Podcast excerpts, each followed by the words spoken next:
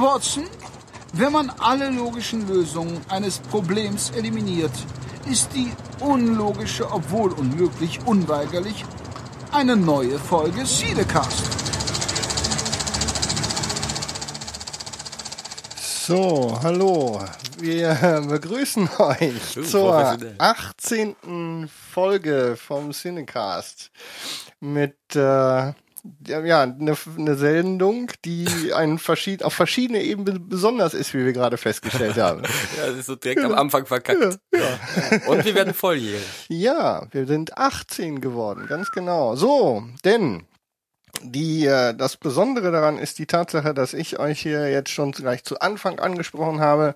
Das bedeutet, wir haben heute eine ganz besondere Konstellation. Denn der Platz direkt mir rechts gegenüber, der ist leer. Das heißt, wir sind heute nur zu zweit. Und äh, dabei ist mir natürlich zur Linken quasi gegenüber der Kai. Na, hallo, ich bin der Kai, ich bin dabei. Oh mein Gott, das hat gereimt. Und ähm, ich hab, ich bin mir nicht mehr sicher, wie ich hingekommen bin heute. Das wird sehr spannend im Kompletten zu beobachten. Ja. Und mir gegenüber sitzt natürlich, wie immer, unsere eigene kleine Femme Fatale. Der Henrik. Hallo, ich begrüße euch und bei mir ist heute alles unfassbar groß.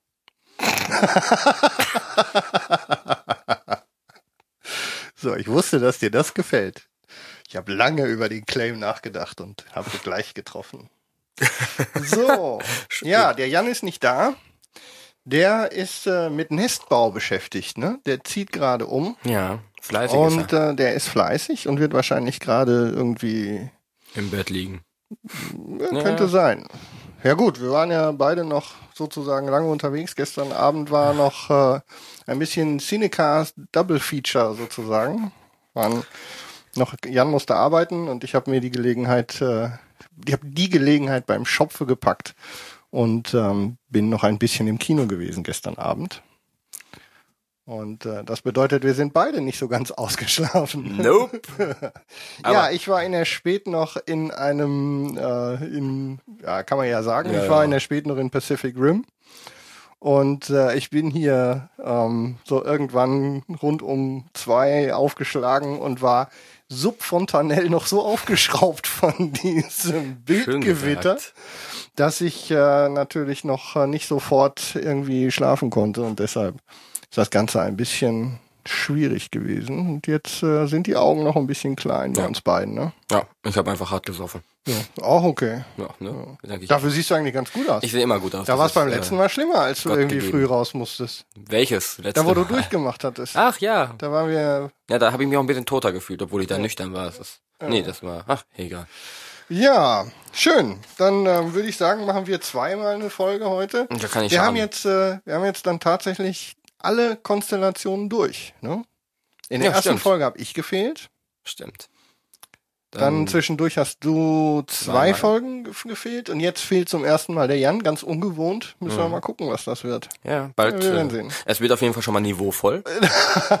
ähm, Uns ist, uns ist, ja, ich wollte gerade sagen, uns fehlt das untere Regulativ. ja, ne? das ist, das ist, oh Gott, wir werden nach oben. Oh Gott, wir werden Ja, der erfolgreichste Podcast der Welt, weil wir wissen. sind, wir, na, sind wir doch sowieso schon. ja, natürlich. Denn ähm, kann man ja jetzt schon mal sagen, auch wenn ich später nochmal drauf zurückkomme, das äh, Feedback-Niveau ist äh, stark gestiegen. Man muss euch also offensichtlich nur ein bisschen äh, anschreiben. Ja. Und dann geht's auch. Also wir freuen uns sehr, dass wir so viel Rückmeldung bekommen. Aber wollen wir uns denn auch mal ein bisschen um die Sendung kümmern? Was meinst du? Ja, ein bisschen streicheln, liebkosen. Ja. Sollten wir vielleicht. Gut, dann würde ich sagen, beginnen wir klassisch mit unserer Rubrik Review. Ja, was haben wir gesehen? Ja, was haben wir denn gesehen? Möchtest du direkt anfangen? Ähm, ja, ich habe Also ich sehe gerade, wir haben auf der Liste nur einen, den wir wirklich beide, zumindest auf der Liste von denen, die wir rausstellen wollen, nur einen, Richtig. den wir beide gesehen haben. Möchtest du also erstmal einen nehmen, den ich nicht gesehen habe, hab laut ich, Liste? äh, vor. Ich muss nur gerade überlegen, zwischen welchen ich mich entscheide. Ähm, ich glaube, ich nehme, obwohl er schon länger her ist, dass ich ihn gesehen habe, The Call. Ähm, ein, ein Film, bei dessen Trailer ich mir, als ich den gesehen habe, schon dachte, das ist so wieder Film, das hast du schon tausendmal gesehen. Geschichte, ähm, um es einmal vorwegzunehmen, ist relativ ich sag mal, plump. Da ist ein Mädchen, die ist in der Mall und ähm, die wird entführt, wird mitgerissen, in den Kofferraum gepackt und ähm, schafft es dann aber ihr Handy äh, so äh, geschickt zu benutzen, dass sie äh, den Notruf anruft. Und ähm, dann geht es natürlich darum, dieses Mädchen zu finden und dieser Notruf, das ist nur ein mögliches Telefonat, das sie haben können. Dieses Telefonat darf natürlich auf keinen Fall aufhören. Und, Natürlich nicht. Ja, das, das kennt man ja so aus ein paar haben, wir anderen noch, Filmen. haben wir noch nie gesehen im R- Film. Richtig, ich dachte mir auch so, wow, das ist echt revolutionär und wuh. Aber ähm, zur Geschichte dann gleich erstmal ein bisschen ähm, mehr. Jetzt erstmal der Cast ähm, ist äh, relativ ähm, nett, sage ich mal. Ich habe lange sie nicht mehr in einer Rolle gesehen. Halle Berry hat die Hauptrolle. Hauptrolle. Mhm, Mhm. Genau, sie ist die ähm, Telefonistin, die die Mhm. die bessere Hälfte am, äh, die nicht entführt wurde. Der Operator. Genau, der Operator, sehr schön. Ja. Und ähm, entführt wird Abigail Breslin. Mhm. Wenn mich gerade nicht alles täuscht aus dem Kopf, ist das so unsere Little Miss Sunshine, oder? Äh, Oder ja, schleiche ich halt dann vorbei? Nee, müsste. Müsst- Ja, doch. Das Zombieland, ist Little, genau, ne? das ist Little Miss Sunshine. Ja, genau, mein Gott, genau. ist die erwachsen Die, geworden. wird, die ist groß geworden, Ja, oder? oh ja, die ich ist sehe ganz gerade, schön ich habe ganz schnell hier geklickt, geklickt auf das, das erste Foto in der IMDb. Ich habe die noch als dieses, die trug so eine dicke. Brille, ne? Und Ja, so ein bisschen genau. mit dem, der Babyspeck ist weg mhm. und so. Also Also ist schon ein bisschen, ein bisschen ähm, überraschend. Äh, nee, äh, ja, äh, ist auch sehr nett anzusehen. ähm, ansonsten, ähm, Maurice Chestnut sagt mir gerade nichts, muss ich gestehen. Ähm, weiß nicht, ob du da ich, irgendwie- ähm, also das ist ja bei mir immer mit den Namen. Sobald ich die Ja, Gesichter ja. sehe, ist alles klar. Ist eine Schokohaut. ähm, äh, uh. Pardon, ist nicht böse gemeint. Ähm, Also ich kenne ihn aus äh, Boys in the Hood, aber ähm, das ist ja schon 25 Jahre her, von daher wüsste ich jetzt also auch nicht. okay, Aber ich weiß so, also jetzt das Gesicht, ich habe den auf jeden Fall schon gesehen. egal. Wahrscheinlich tue ich ihm Unrecht. Macht auf jeden Fall einen sehr guten Job. Ich finde ihn sehr sympathisch. Hm. Auch wenn ich, wie gesagt, jetzt vorher nichts äh, nennen kann, wo er mir schon mal aufgefallen ist. Ich gucke Und- gerade mal, aber ich wüsste jetzt auch nicht. Also, wow, nee, das, der macht auch viel Fernsehen, glaube ich. Ja, der hat Von relativ daher- hier und da mal immer eine Serie.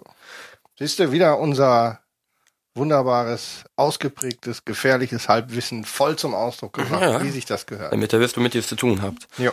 Ähm, und dann, wer noch erwähnt werden sollte, vielleicht Michael Eckland. Eckland? Eckland? Eckland, denke ich. Ja. Ähm, hat man auch hier und da mal gesehen. Wahrscheinlich kennen ihn wieder Leute eher. Ich kenne ihn gerade nicht. Ich kenne ihn hier und da mal aus, äh, ich sehe gerade Fringe und äh, Supernatural. Also auch eher Serien. Ach, Moment, da stand doch gerade irgendwo Watchmen. Ach so, ist aber unwichtig. Ich klicke dir jetzt nicht mehr hinterher. Das Nee, es jetzt ist auch, viel. ist jetzt auch relativ viele kleine Rollen, wie das aussieht. Aber gut, ähm, der spielt halt den Entführer, der auch nicht irgendwie, wo nicht großen drum, drum gemacht wird, wer es ist, das wird relativ offen gezeigt alles. Okay, ja, die Geschichte, wie gesagt, Abigail Breslin wird entführt, ähm, in den Kofferraum gesteckt und da gelingt es ihr halt, den Notruf zu wählen. Halle Berry ähm, ist gerade wieder in ihrem Job drin, hat kurz vorher ähnliches Szenario gehabt, wo sie es nicht geschafft hat, das Mädchen zu retten, das wurde umgebracht.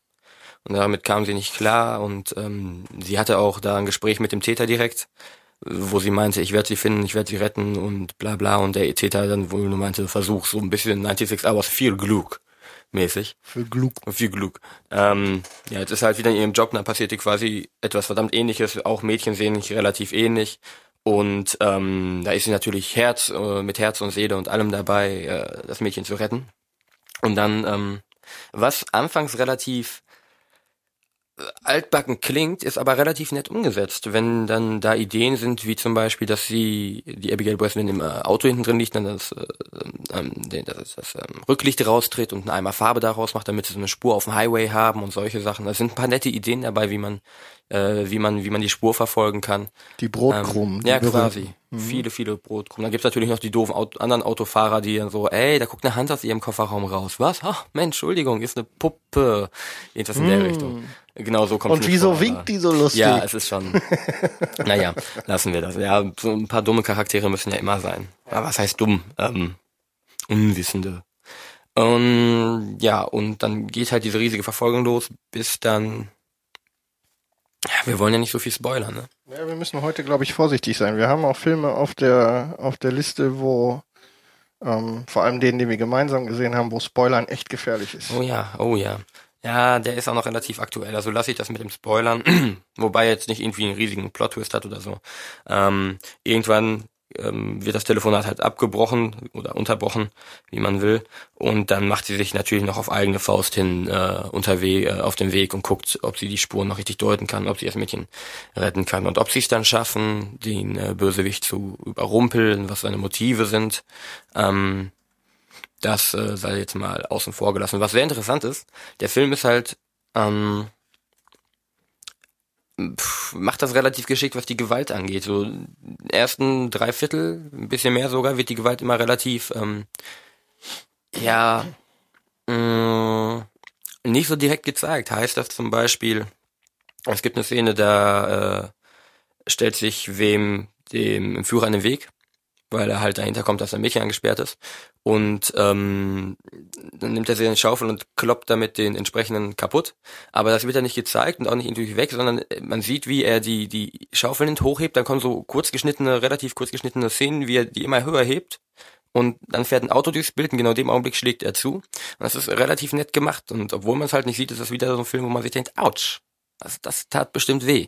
Wo man so ein bisschen mehr mitfühlt. Ähm, und dann kommt zum Ende hin ein relativ krasser Schnitt, wo man dann relativ, aber das ist echt hart, was da teilweise passiert und was man auch sieht.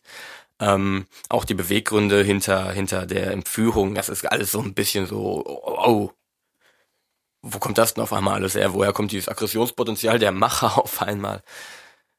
Ähm, hat mich sehr überrascht und die, mit denen ich drin war, auch.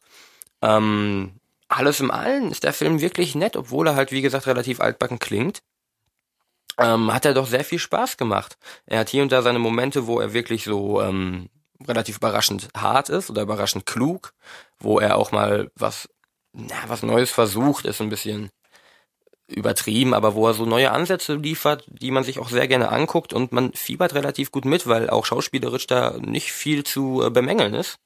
Gut, Halle Berry und äh, Abigail Breslin sind ja relativ lange mit relativ vielen Filmen schon im Geschäft Morris äh, Chestnut und Michael Eckland haben ja auch relativ viel Erfahrung durch Serien und ein paar kleinere Filme und so. Und ähm, das greift alles sehr gut ineinander und ist sehr nett anzusehen. Und dementsprechend würde ich äh, für The Core leg nicht auf. Ähm, der Den auf Daumen hoch. Absolut, ja, der hat wirklich ja, ich habe relativ ähm, viel Unterschiedliches gehört dazu. Die einen sagen toll, die anderen sagen eher so, naja, aber ähm, heißt das auch, ich sehe jetzt gerade nur, weil ich gerade hier meinen äh, mir den, meinen Browser nochmal nach vorne geholt habe. Ähm, 6,6 in der IMDB, ist mhm. das äh, eher nicht gerechtfertigt? Das klingt, ich, du klingst ja etwas drüber, wenn ich jetzt mal. Ja, ich würde ein bisschen höher gehen. Ich okay. würde dann, ja, also nicht groß drüber, aber 7, 2. Hat der es denn gebracht in Deutschland? Oh, das ist eine gute Frage. Weiß ich gar nicht. Ich, nicht. aber, also, ich glaube, einer der Gründe, warum man denkt, der Film ist nichts, ist, dass das Poster, das man hier bei IMDB sieht, schon mit diesem wunderschönen Spruch, äh, wer uh, 180 million 911 calls uh, in a year This one made it personal. Oh, yeah. Das klingt schon so. Aber ich meine, es ist halt ein relativ günstiger Film, sehe ich gerade. Also ähm, hat nur in Anf nur, weil wir haben ja noch mehr relativ teures Zeug auf der Liste. Mhm. 13 Millionen gekostet, insgesamt über 50 inzwischen Zeit auf der Uhr in den USA. Ja. Ähm, die Deutschlandzahlen sehe ich jetzt gerade nicht. Aber das ähm, hat sich ja dann doch wohl gelohnt. Ja, es ist kein Reinfall. Nö. Er war jetzt, also aus, aus äh, bei uns äh, im Kino war er nie übermäßig voll. Ich habe immer nur so das ähm, bei das, was mich ähm, nicht direkt ins Kino gezogen hat, war die Kombination Halle Berry und in Anführungszeichen Thriller. Ja. So, das war so ein bisschen, da habe ich gedacht, ähm, Oh, nicht, dass mich da irgendwie ein Daredevil erwartet. Nee, ganz so. Der Daredevil zieht sich ja hier auch immer quer durch die Ja, aber das hat er auch verdient. Ja, ja. Er hat klar verdient. Äh, auch hier sei nochmal gesagt, das ist einer der Filme, die sich alle Beteiligten wegwünschen. Richtig, einschließlich der Zuschauer. einschließlich der. Ja, also, um, ähm, The Call, dem Kai hat's gefallen, ja. er macht einen Daumen hoch. Absolut, sehr nett. Dann, äh, Schöner Filmabend. Ja, wunderbar. So soll's ja auch sein. Gut, warst du durch oder hast du noch was zu sagen? Äh, nö, das, das war soweit zu The Call. Ich glaube, der, der große Film, den wir gleich zusammen vorstellen, Ja. also den, den geben wir ein Dann bisschen mehr ähm, Zeit. schiebe ich auch noch einen ein, den ich gesehen habe. Das kann man auch relativ klein halten. Ich habe es ja gerade schon gesagt. Die Spätvorstellung gestern Abend habe ich äh, mit dem neuen Film von Mr. Del Toro gesehen, Pacific Rim. Das sieht so gar nicht nach seinem Metier. Äh, ich weiß auch nicht. Also ähm, äh, für die, die jetzt mit gar nicht nach seinem Metier ähm, äh, fragen, so wunderbare Dinge wie Labyrinth ist äh, es von, von Guillermo del Toro. Und ähm, ich habe mich schon gewundert, was er mit so einem Science-Fiction-Ding wohl ähm, machen möchte. Und überall liest man, das war sein Wunschprojekt. War ja wohl auch ein bisschen, äh, es passte ja relativ gut zusammen mit der Produktion, mit dem Produktionsbeginn irgendwie zu den Zeiten, wo er noch im Hobbit involviert war und dann den Ausstieg da gesucht hat. Und ähm, ja, Pacific Rim. Worum geht's eigentlich? Sobald ich raus habe, worum es geht, sage ich es euch. Ich glaube, das haben wir bisher. um mehr geht es gar nicht. Nein, also es ist ein, ähm, es, wir sind äh, in einer entsprechenden Zukunft. Ich weiß gar nicht, ich habe hab vergessen, ob es irgendwie eine Jahreszahl oder so gibt, in der wir uns befinden, spielt im Grunde keine Rolle. In äh, irgendeiner Zukunft gibt es äh, die Situation, dass ähm, wir, dass die Erde zwar mit außerirdischem Leben konfrontiert wird, aber dieses Leben trifft die Erde nicht aus dem Weltall, sondern aus dem Pacific Rim, also aus einem äh, Grabenbruch im Pazifik. Aus diesem Bruch steigen auf ähm, sogenannte Kaijuns, das japanisch für Großes, für Biest. Ähm, diese ganze Konstruktion funktioniert in etwa nach dem bekannten japanischen Godzilla. äh, Muster, so müssen wir uns das ungefähr vorstellen. Großes, ähm, unheimliches Wesen steigt aus dem Meer und äh, zerstört erstmal alles, was sich ihm in den Weg stellt. Anfangs ähm, sind die noch kleiner als dann später. Also sie im Laufe des Films wachsen diese Monster und werden immer ähm, werden immer gefährlicher. Und genauso passt sich dann auch die Menschheit an. Die ganze Welt schließt sich zusammen in einer großen gemeinsamen Wir retten die Welt Allianz und fangen an, dann die sogenannten Jäger zu bauen, die im Übrigen auch Jäger heißen, also das deutsche Wort für Hunter, ja. Oh. Und genauso steht es auch im Vorspann. Sie benutzen auch das Deutsche. Also gleich vorab, in diesem Film werden sämtliche Klischees bedient, die man so, ähm, die man so äh, kennt. Also beispielsweise später, das ist jetzt kein wirklicher Spoiler, ähm, begegnen uns halt diese sogenannten Jäger aus verschiedenen, die von verschiedenen Ländern gebaut wurden. Unter anderem gibt's auch noch einen aus Russland. Der ist als, äh, als Wodkaflasche. Ja, der ist halt ein bisschen rostig und altbacken sieht er aus und zwischendurch wird dann auch nochmal gesagt, ja, unsere russischen Freunde können uns alles besorgen, zum Beispiel Atombomben. Und wie sehen die beiden Piloten aus in diesem Ding? Blonde Ivan Drago Hochstehfrisuren, Uh. also wirklich das komplette Klischee. Also ist wirklich der absolute, wirklich wie aus dem Gesicht geschnitten. In dem Fall haben sie noch einen Bart dazugefügt. Immerhin. Also ähm, den Dolph Lundgren haben sie nicht komplett kopiert, aber genau wirklich und genauso funktioniert der gesamte Rest dieses Films. Ich habe sehr unterschiedliche ähm, Meinungen zu dem Film gehört. Ich, es ist ähm, so, dass, ach so, ich war noch gar nicht fertig mit dem, worum es geht eigentlich. Ne? Ich will nicht so sehr abstellen.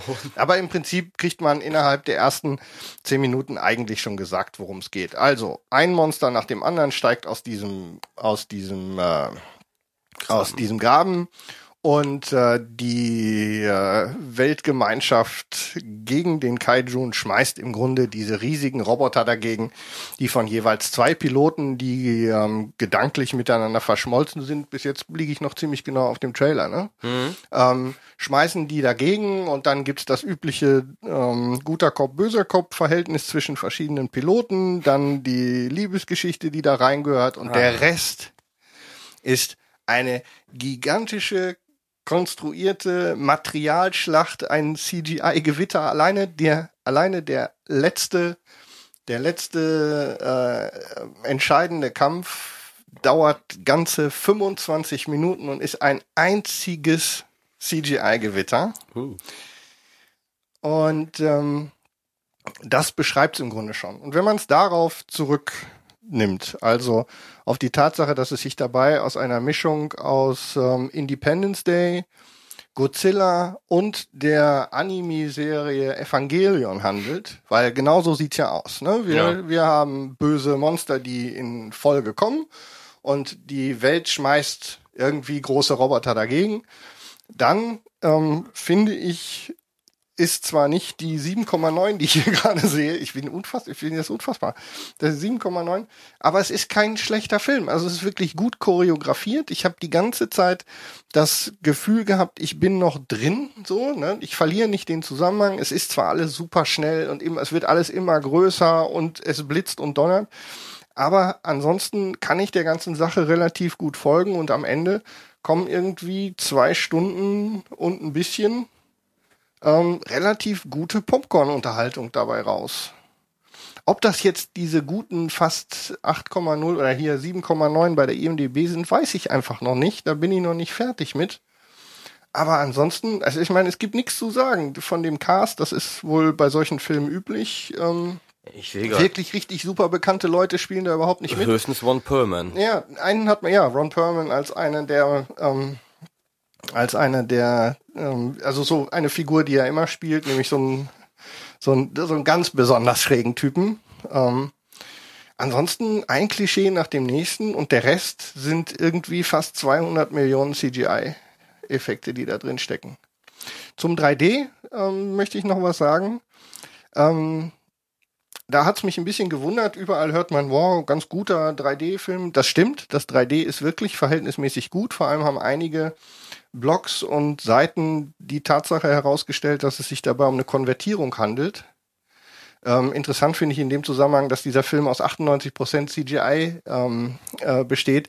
Wie da dann, da ist es dann mit der Konvertierung nicht so schwer. Ne? Man hat es nicht so schwierig, da dann verhältnismäßig gutes 3D rauszumachen. Also 3D ist wirklich ganz okay. Das hat mir sehr gut gefallen. Da sind ein paar wirklich coole Effekte. Ich musste schmunzeln. Jan Michael saß neben mir. Wir haben wieder den klassischen World War Z Hubschrauber 3D. So Hubschrauber von hinten, der so in den Saal reinsteht. Das ist so, das übliche, das scheint wirklich besonders gut anzukommen bei den Filmemachern. Ist ja leicht zu machen. ja, ja. Und so Regentropfen, ähm, ja. Glut, die so rum, also da, der übliche Quatsch. Aber auch wirklich ein paar ganz gute Szenen dabei. Also da ist nichts gegen zu sagen.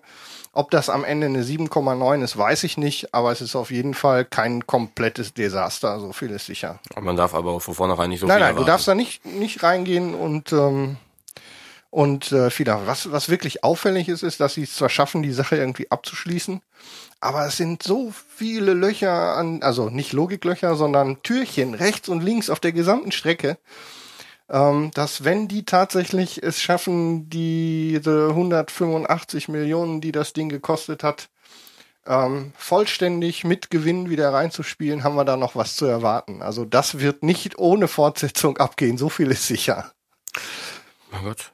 Also ja. die, zwischendurch mal eine Materialschlacht, die gut aussieht. Also es ist wirklich ähm, zwischendurch auch ein paar ganz äh, schicke Effekte. Viele von den, viele von diesen, von den Funktionen, die diese großen Kampfroboter haben, haben wir alle schon in den klassischen äh, Roboterfilmen und in dem ganzen ähm, diese äh, Anime Dinger, die ja auch sehr auf dieser Technologiegeschichte rumreiten, ähm, was ja ganz offensichtlich ein, ein ähm, Hauptinspirationspunkt äh, für Del Toro gewesen sein muss. Ganz einfach. Ja, Mac-Film. Ähm, okay.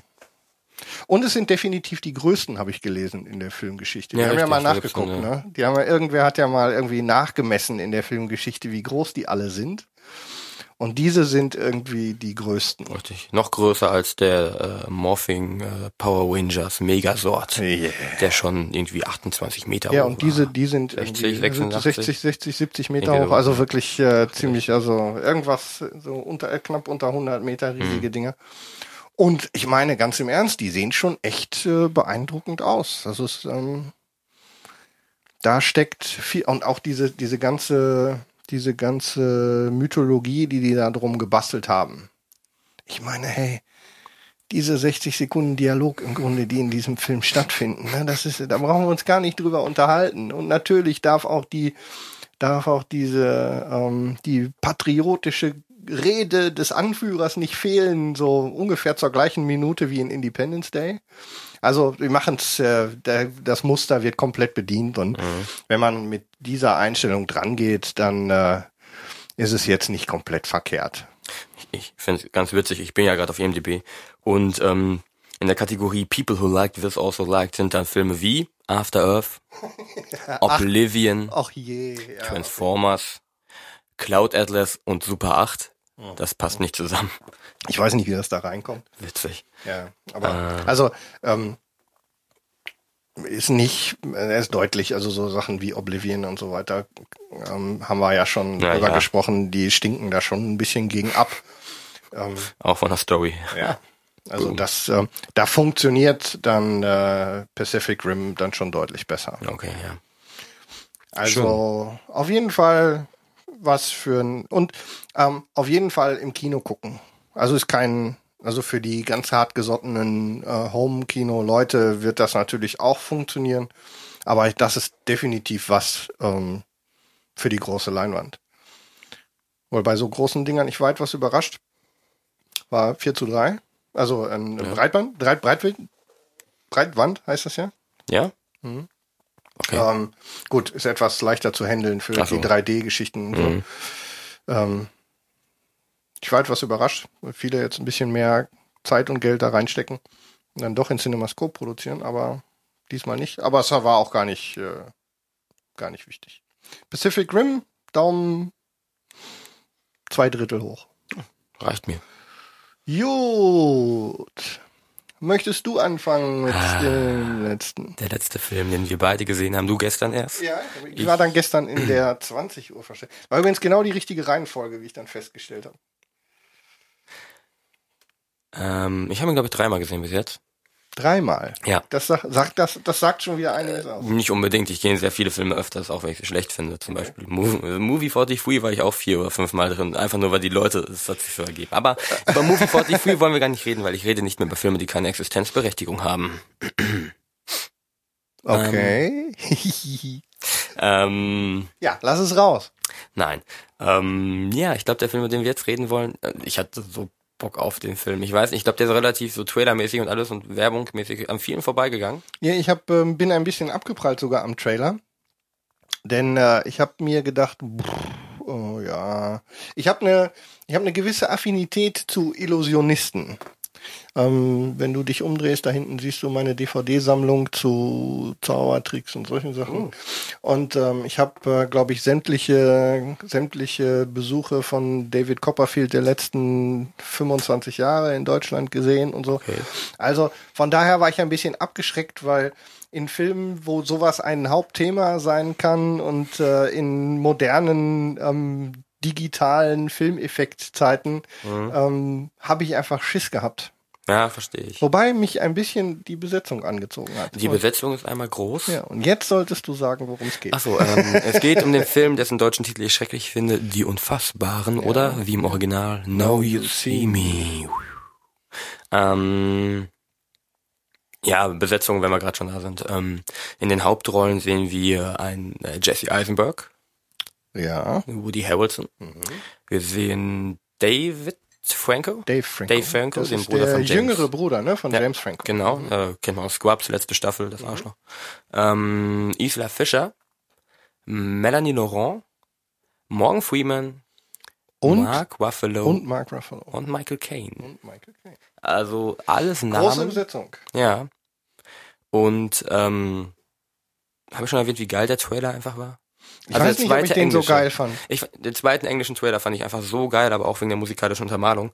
Ähm, wollte ich nur noch mal sagen. Guckt ihn euch an, der Trailer sagt nichts über den Film. Ich, die Musik ist Brian, von Brian Tyler, ne? Die Aus ist, dem Film? Ähm, Oder? Ja, hm? und ähm, das gefiel mir sehr gut. Hat auch alles sehr gut gepasst. Ja. Ähm, das Schöne ist, der Trailer hat mir auf eine komplett falsche Spur auch gebracht, worum es überhaupt geht. Das ist ja eine der wirklich guten Sachen an dem Film. Mhm. Ja, der Film ist magisch. Hm. Ähm, ja, wollen wir mal kurz, worum es geht? Ja. Ähm, Wollen wir noch kurz sagen, von wem er ist? äh, ach, jau. Louis Leterrier.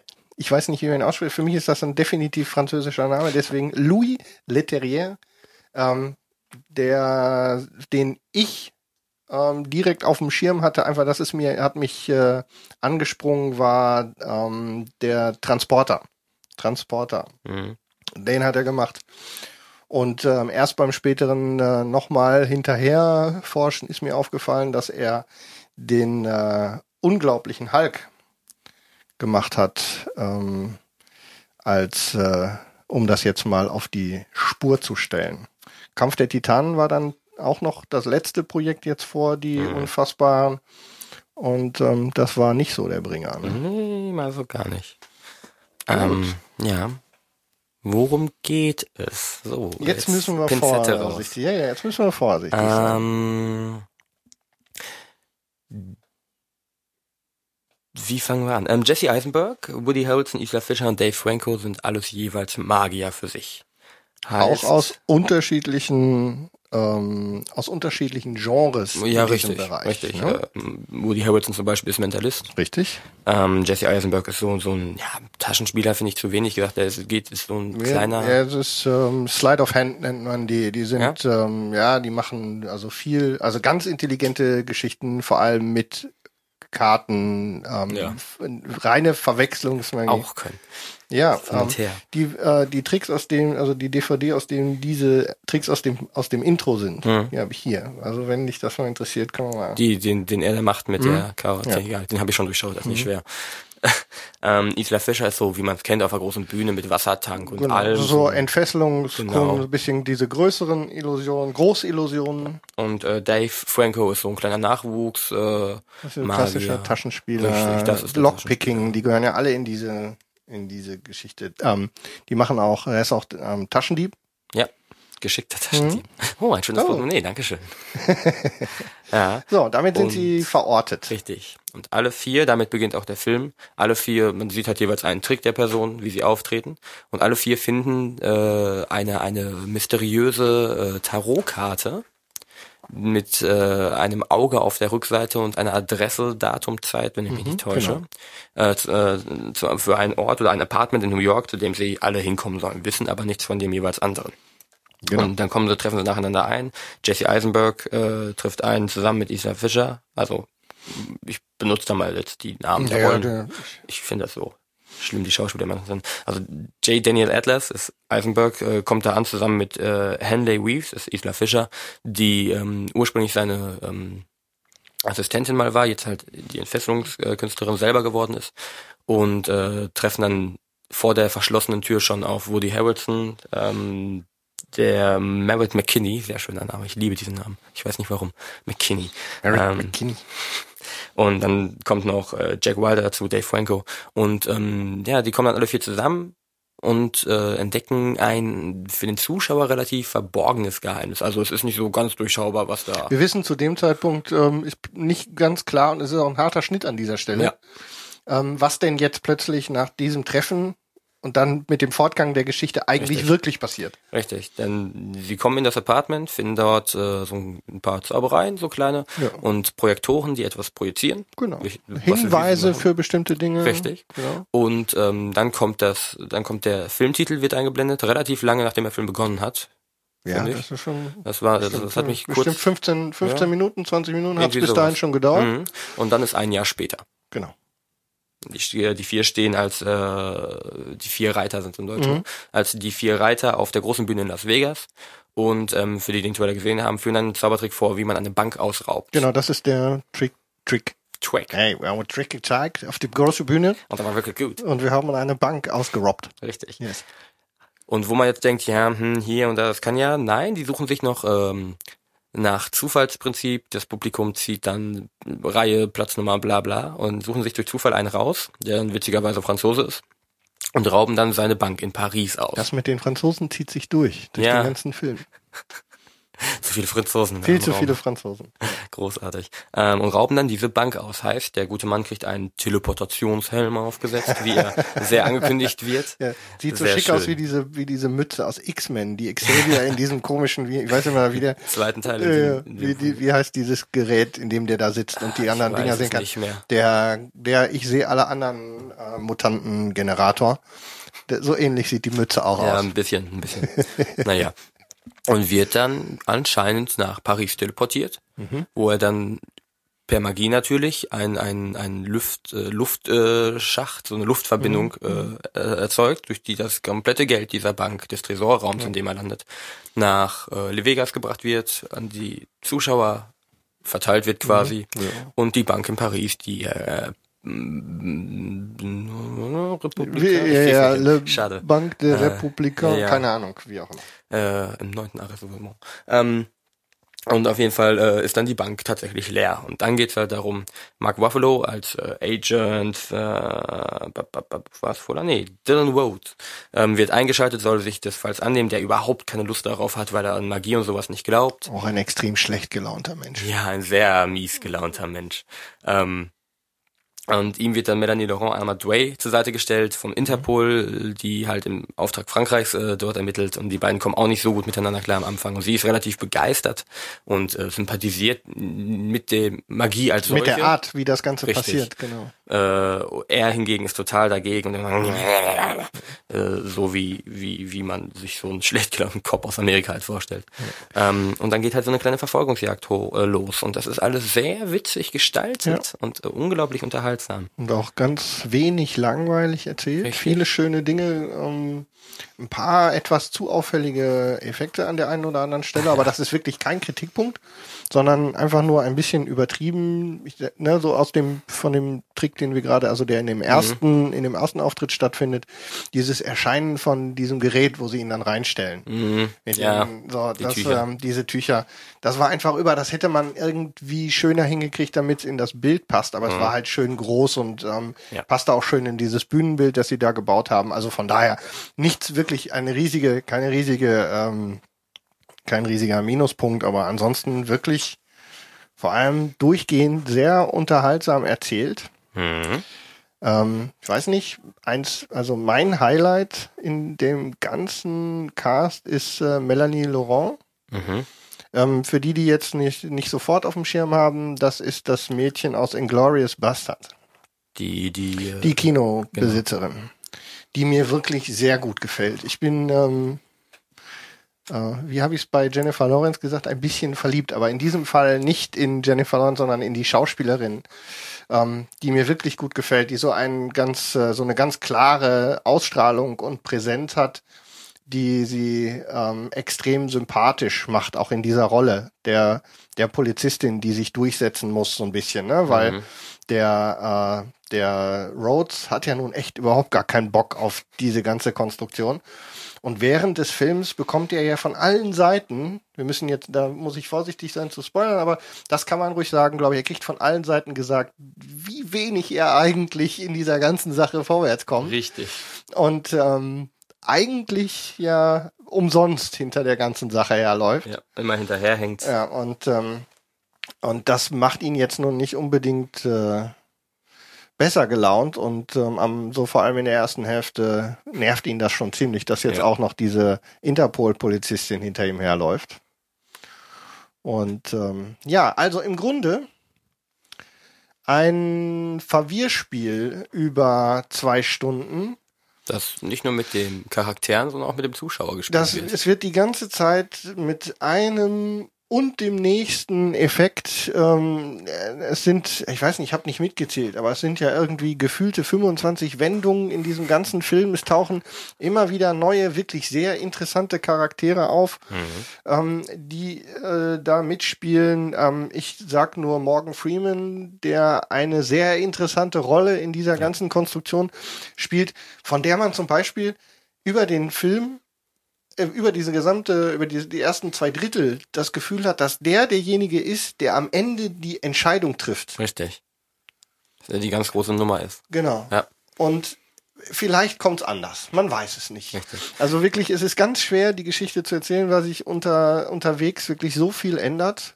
inklusive dem Schluss, also wirklich nochmal ein ganz toller Twist. Oh ja. Am Ende, ich habe, ich habe meine, ich habe meine Prognose ähm, für diesen Twist äh, etwa so auf der Hälfte des Films abgegeben Ja. und habe, das machen wir dann off, Mhm. off nochmal gleich, ähm, habe zu 50 Prozent richtig gelegen. Ich hab hier und da immer mal hin und her gesprungen, weil ähm, machen wir im Off. Ja, also es ist wirklich ganz Puh. schwer jetzt hier zu spoilern. Ähm, ich, wir, ähm, wir vertiefen uns da jetzt gerade richtig rein. Ähm, von uns, ich weiß nicht, wie wir es sagen sollen, echt ähm, super Film. Hat mir wirklich richtig gut gefallen. Absolut. Ähm, er hat, hat, ist nicht so gezündet sozusagen, also bei dir mehr als bei mir über den Trailer Ja. offensichtlich, aber ähm, jetzt so, ich hatte dann doch irgendwie Bock reinzugehen und habe das äh, zu keinem Zeitpunkt echt bereut. Es war ein toller Film, super Geschichte, schön erzählt über die gesamten zwei Stunden. Haufenweise schicke Effekte, die man so sieht, auch ein paar tolle Illusionen, Mhm. muss man ja sagen, obwohl da immer von Zaubertricks die Rede ist. Ähm, äh, ja, gut, Begriffsdefinition kann man Ja. jetzt. Ähm, und äh, mit einem ganz tollen Twist noch am Ende. Also wirklich äh, sehr guter Film. Hat mir wirklich richtig gut gefallen. Und sehr, sehr gut synchronisiert stellenweise. Ja, Also, hä? Und solche. Ja, ja, also auch wirklich- die kleinen Sachen. wirklich äh, gute. Synchro. stimmt. Bisschen äh, Liebe mit drin. Und Markus Pfeiffer, hey. Äh, ja, ja, okay. Okay. Ähm, ja, wir kommen mit unserer Synchronummer noch nicht so richtig vorwärts, aber da sind wir ja dran. Wir, wir arbeiten dran. Und ähm, da müssen wir echt nochmal eine große Geschichte aufmachen. Und ist ja auch ähm, ausgesprochen erfolgreich, glaube ich. Ne? So läuft deutlich besser, als ich befürchtet habe. In Äh. Deutschland wahrscheinlich wieder nicht, wie sich das gehört. Aber so insgesamt war es, glaube ich, gar nicht so schlecht. Ich Ne? glaube, man kann in Amerika relativ schwer dran vorbei. Ich guck gerade mal. Äh, Ich habe es noch gar nicht gesehen. gekostet hat er 75 Millionen Dann doch immer noch. und bisher, äh, 12, Stand 12. Juli, hat er 113 Ja, Millionen und ein paar zerquetschte. Dann, warte mal, gestartet ist der jetzt ja auch erst vor kurzem. Ist ja gar nicht so verkehrt eigentlich. Nö, nö, also es äh, läuft äh, wirklich gut anscheinend. Ja. Zu Recht, wie gesagt. Ja, ja, also ähm, wieder so eine Geschichte, mit der man hier in so einem Format wie unserem vorsichtig sein muss, um ihn nicht zu Tode zu spoilern. Mhm. Aber also von uns auf jeden Fall reingehen, gucken. Auf jeden Fall. Also das ist äh, mit das Positivste, was ich bis jetzt gesehen habe dieses Jahr. Zweitbester für mich ja. dieses Jahr. Also auf jeden Fall ganz, ganz vorne dabei. Wo man aber vielleicht hier und da mal, ähm, also ich persönlich kann es nicht kritisieren, aber für die, die da dann irgendwie durch den Trailer oder so ein riesiges, einen riesig guten Actionfilm erwarten, es gibt zwar gute Action, aber es ist schon so Ja. ein bisschen kindergerechte Action. Also es ist nicht so. Hier ist kein, ja, es Ne? gibt ein paar Szenen, wo es schon ein bisschen rund Ja, aber aber, das ist das nicht, ist alles nicht das, was ich unter einem Hau drauf Action, ja, ja. Actionfilm ähm, einordnen würde. Absolut. Ja. So, also, Now. You See Me, Daumen Daumen, hoch, hoch. auf jeden Fall. Groß. Gut, möchtest du noch einen dranhängen, zumindest kurz, oder sollen wir es dabei belassen? Äh, ich weiß, einer okay. steht noch auf deiner Liste. Ist, ähm, 60 Sekunden mit Kai. Ich habe Kindsköpfe 2 gesehen und ich mag Adam Sandler Filme nicht. Ich mag Kevin James nicht. Ich kann Chris Rock nicht unbedingt leiden. Ich mochte ihn nicht. Ich fand den Film nicht gut. Ich mochte den ersten Teil schon nicht. Aber der zweite hat, also um jetzt in 60 Sekunden wird vielleicht ein bisschen knapp. Kindsköpfe 2 ist halt der Fort, die Fortsetzung zum ersten Teil. ach, Ähm, ja, überraschenderweise. Und ähm, was mich sehr an dem Film gestört hat, ist, dass der irgendwie keine Handlung hat. Das Ganze sind Geschehnisse eines Tages und es passiert hier und da immer so ganz viel, aber irgendwie scheint das keine wirkliche Handlung zu haben. Das passiert einfach. Das ist. Ah, nee. Ich will, ich darf jetzt nicht weiter darauf eingehen, weil sonst werde ich ein bisschen zu äh, aggro. ähm, ich ich glaube, also die Leute, die mit dem ersten Teil gut klarkamen, oder halt Kevin James oder Adam Sandler oder so mögen, die werden sich mit dem Film gut äh, tun. Ich habe auch drei, vier Mal gelacht, so ist nicht. Äh, habe auch gut gelacht, aber so im Großen und Ganzen ähm, ist ja nicht irgendwie so die Komödie schlechthin oder irgendwas, was man wirklich unbedingt sehen muss in meinen Augen. Ähm, würde von mir so ein ein Drittel Daumen kriegen. Ähm, der Film hat, wenn ihn einer von euch, liebe Zuhörer, gesehen hat, ähm, bestätigt mich bitte darin oder äh, belehrt mich äh, eines Besseren, dass der Film keine wirkliche Handlung hat. So, so einen roten Faden gibt's nicht. Ähm, mal gucken, ob es da irgendwie andere Meinungen gibt oder ich. Vielleicht hast du was verpasst. Ja, und alle anderen, mit denen ich drin war auch. Und das war die halbe Belegschaft. Aber hey, ähm, ja, Kindsköpfe 2, hm, äh, hm. Okay, also hm. habe ich zumindest bei der bei meiner ähm, Auswahl habe ich es dann doch besser getroffen, weil ich hatte zwar irgendwie noch den Trailer im Hinterkopf, aber so richtig Bock hatte ich oder ja. habe ich überhaupt nicht drauf. Verstehe ich. Also, aus deiner Sicht nix. Nö. Ich kann leider nicht mehr dazu beitragen, weil ich ihn nicht gesehen habe. Gut, ah. dann soll's das gewesen sein mit dem Review, ne? Ja, lief doch so, gut. Ja, ne? Und keine so. Peniswitze oder so zwischendurch. Ja, wir sollten, vielleicht sollten wir uns angewöhnen, deutlich öfter mal Penis zu sagen. Und Hitler natürlich. Genau. Aber wir können nicht so lustige Geräusche mit dem Mund machen. Das ne? stimmt. Ja, das ist, ja, du, ist ein guter Versuch. Ja, ja, ja man, also Jan ist ohne, ja, ohne Jan ist es nicht das Gleiche. Nein. Ne? Gut, also lassen wir das dabei. Schöne Grüße an dich. Schatzi Pupsi.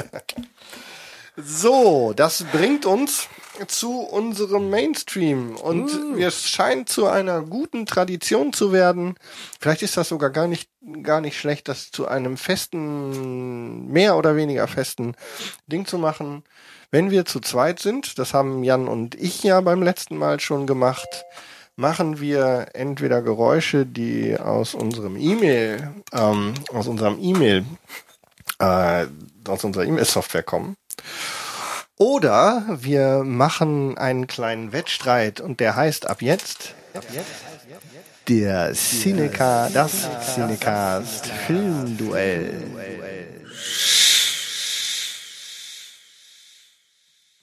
Tut mir leid, ich konnte es mir nicht nehmen, tut mir leid, ich konnte es mir nicht nehmen lassen. Ähm, ihr hört uns ja jetzt inzwischen Zeit in der dritten Inkarnation dieses kleinen Dachkammerstudios. Und da wir jetzt inzwischen Zeit in der voll digitalen Welt angekommen sind, kann man solche Kleinigkeiten durchaus machen. ich will auch so einen Knopf haben. Warte, du Chris, du darfst jetzt mal. Jetzt habe ich nichts, nichts was ich sagen kann. Sagen, sagen kann, kann, kann. So soll reichen. Das ja. darf man nicht übertreiben. Nein, das ist, äh, sonst werden uns noch Spielereien äh, vorgeworfen. Na, das, oh, das wäre nicht das erste Mal. Was? Ja. Zu Recht. Man behauptet, wir würden mit Einspielern arbeiten. Da sage ich Ernsthaft? gut und zivilisiert Bullshit. Nein, wir haben sowas noch nie getan. Gerücht. Also, dass wir hier ein Soundboard benutzen würden, ähm, das wäre ja ganz was Neues. Die ganzen Furzgeräusche kommen von Jan persönlich. Wo kommt das her? Das ist mein Herzschrittmacher. so, okay. Genug ähm, äh, zu diesem. Wir wollen also wieder ein Filmduell machen. Oh yeah. Diesmal haben wir uns entschieden, dass äh, du die Themen aussuchst. Ich weiß nicht, was mich da geritten Und ich weiß nicht, wie besoffen du gewesen bist. Also, also wir haben die Sache ähm, auf äh, beim letzten Mal haben wir drei Kategorien gehabt. Dieses Mal sind auf jeden Fall fest schon mal zwei Kategorien einsortiert. Vielleicht äh, machen wir spontan noch eine dritte, aber wir haben uns erstmal überlegt, ob wir mit zweien vielleicht doch auskommen. Könnte ja sein. Ähm, Kai war beauftragt, äh, Themen äh, zu finden. Ich habe, wenn ich schon die Strafe äh, auf mich nehme, das dann hinzunehmen, dann wollte ich das auch nicht korrigieren. Also ist es dazu gekommen. Die Themen äh, rollen wir dann gleich auf. Ja. Die ähm, das Ganze wird genauso funktionieren wie in der Folge 16, glaube ich. Das war der war die letzte, wo Jan und ich zusammen waren. Wir werden aus jedem Themenbereich einen Film ins Rennen führen. Wir werden ähm, versuchen zu argumentieren, warum dieser Film der bessere ist. Und dann werden wir es genauso machen wie beim letzten Mal. Wir werden einfach uns gegenseitig sozusagen bewerten, was die Argumente angeht. Jeder wird ähm, sagen können, ob er seinen für den besten hält oder für den Fall, dass er ähm, merkt, okay, er hat doch daneben gelegen, darf er natürlich auch dem anderen Recht geben. Die zweite Instanz für die Bewertung des Films werden wir dann im zweiten Schritt machen, wie beim letzten Mal, die IMDB-Wertung. Und für den Fall, dass äh, irgendwie noch unentschieden ähm, es an einer Stelle ausgehen sollte, werden wir dann auf jeden Fall wieder eure Wertung, nämlich euch Hörer, mit ins Rennen nehmen. Beim letzten Mal haben wir das ja auch gemacht. Ich kann mich nicht, wir haben vorhin im Vorgespräch schon mal drüber gesprochen.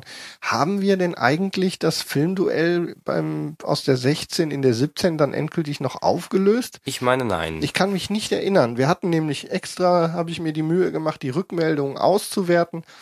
Ähm, eigentlich war es so, dass für die Kategorie 1, ich glaube, das waren die Road Movies noch, ähm, die Hörerpunkte, die Hörerwertung ausstand. Ähm, schönerweise, dafür schon mal Danke an euch, habt ihr uns eure Meinung zu allen Kategorien mitgeteilt. Das war ganz spannend zu sehen, wie so die Meinungen zu den Filmen, die wir da äh, aufgeführt haben, verteilt waren im in der äh, in unserer Hörerschaft. Das war sehr spannend. Endgültig ins Rennen genommen haben wir aber dann nur noch die ausstehende Wertung für den für die erste Kategorie ähm, Road Movies. Also für den Fall, dass wir es beim letzten Mal doch schon gesagt haben, dann äh, vergesst das hier. Ansonsten ähm, hatte dann tatsächlich irgendwie Jan Michael den Punkt bekommen für seine Filme, die noch offen waren. Da hatte ich auch, glaube ich, ein bisschen, ähm, ja, so ein bisschen off gepunktet, glaube ich. Das war ähm, relativ schwierig. Ja, ähm, zu den Filmen, die wir ausgesucht haben, ja, ihr habt natürlich recht. Ihr habt uns äh, zu Recht auch geschrieben, dass wir Filme nicht genannt haben, die da eigentlich reingehören. Ähm, zum Beispiel kriegte ich äh, die Rückmeldung bei Coming of Age, äh, warum ich nicht Stand By Me genannt habe. Ja, den hatte ich auch auf der Liste. Ich musste mich nur entscheiden. Und schlussendlich geht es ein bisschen darum, also die Auswahl der Filme bezieht sich ja darauf, dass wir sie für die guten halten oder wir sogar pokern. Also tatsächlich hoffen, dass der andere den schlechteren hat. Also das, was da drin steckt, ist sehr persönlich oder eben halt dem in Anführungszeichen Duell geschuldet.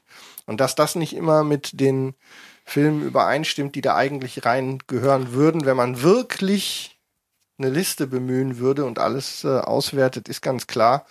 Ähm, also teilt uns eure Meinung mit, sehr gerne, aber wir machen da so ein kleines Spielchen draus.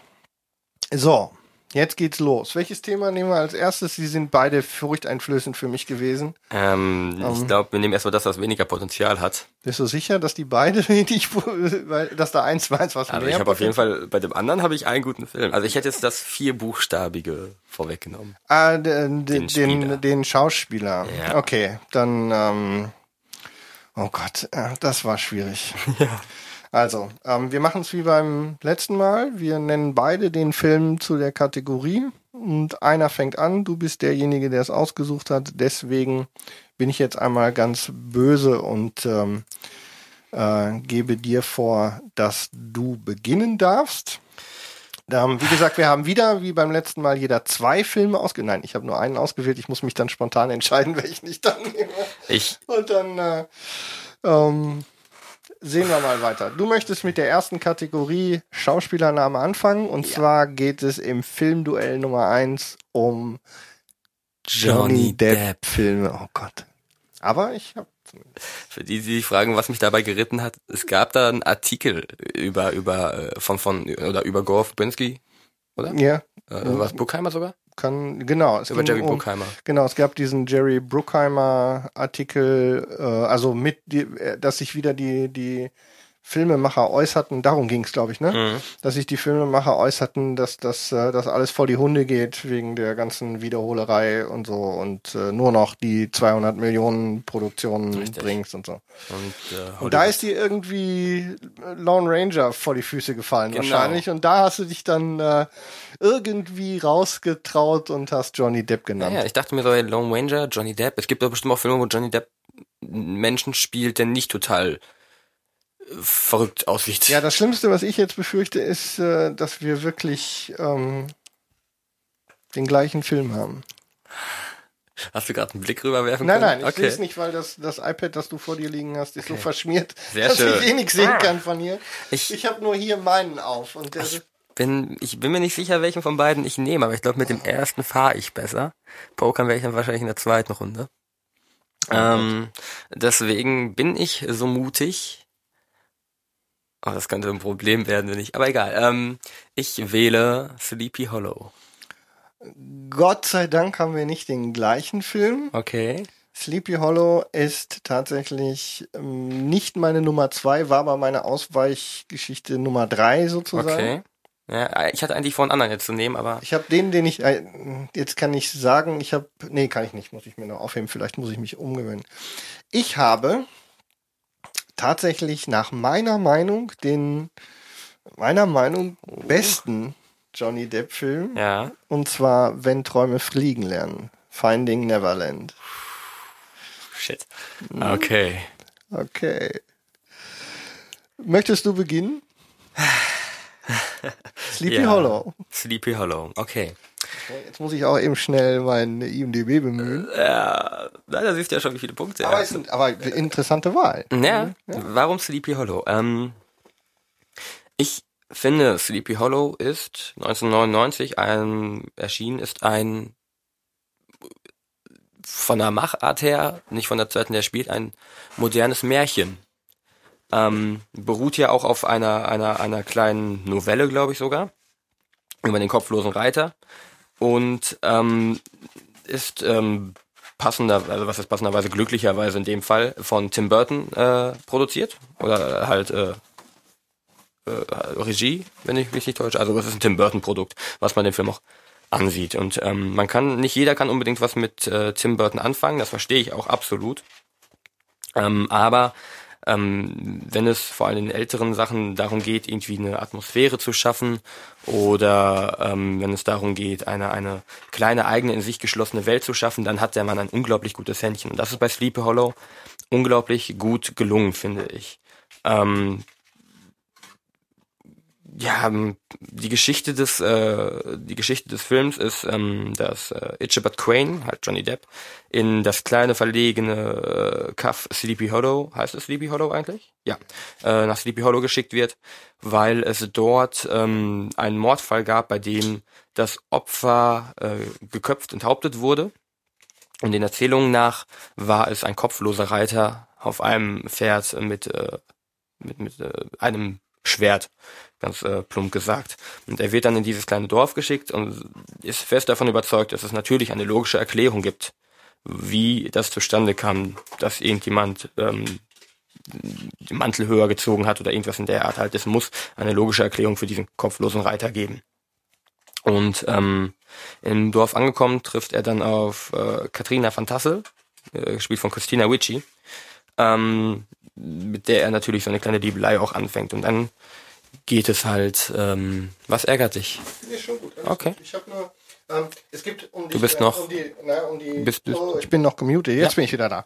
Ähm, ich habe gerade, es gibt zu Sleepy Hollow eine eine kleine, das wollte ich eigentlich nachprüfen. Es gibt einen kleinen ähm, Rückschluss sozusagen auf den ersten Teil unserer Sendung heute, denn in Sleepy Hollow ähm, der Baum, in dem der ne, kopflose Reiter, ähm, dieser Baum und das dazugehörige Foto auf dem Plakat wurde von einem, von einer Künstlergruppe, die Illusionen macht, also Zauberkünstler, schamlos geraubt für ähm, verschiedene Poster für besondere ähm, Spielkartenversionen. Und ich dachte, ich hätte die Version da und hätte sie jetzt hier irgendwie mit einbringen können. Das wäre was gewesen. Aber jetzt nicht. Da gibt's noch eine zweite, auch äh, Guillermo del Toro. In Labyrinth gibt's ja auch diesen Baum. Ja, stimmt. Der wird übrigens auch gerne geklaut als äh, Plakatmotiv für solche Dinge. Ja, ja, die klauen untereinander wie die Großen. Ach ja, das sind ja auch die Großen. Ja. Ähm, mal ganz kurz, der Film ist von 99, da kann man ruhig ein bisschen Ein spoilern. bisschen spoilern kann man, ich glaube, da ist jetzt, äh, Wer ihn nicht gesehen hat, ist sowieso leicht. Der ist selber schuld. Ja, absolut. Ähm, ja, wie gesagt, zur Geschichte so viel. Er versucht dann halt herauszufinden, was dieser kopflose Reiter ist, trifft dann auf verschiedene Mythen, ähm, versucht halt alles rational mit Vernunft zu erklären, ähm, wird aber nicht großartig darum hinwegkommen, dass dieser kopflose Reiter eine verfluchte Seele ist, ein kopfloser Reiter, ein Geist.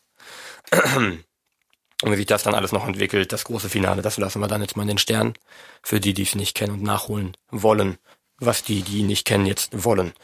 Ähm, Was ist an diesem Film? Wie schon gesagt, der Film ist ein, so ein düsteres, schauriges Märchen. Er ist sehr schön. Es ist definitiv der Tim Burton-Film, den man da erwartet hat. Ja, es ist also vor allem, den man damals noch nicht tot gesehen hat, weil damals war Tim Burton ja noch nicht so überinflationär. Ja. Ich, also inzwischen geht er mir ein bisschen auf den Geist teilweise.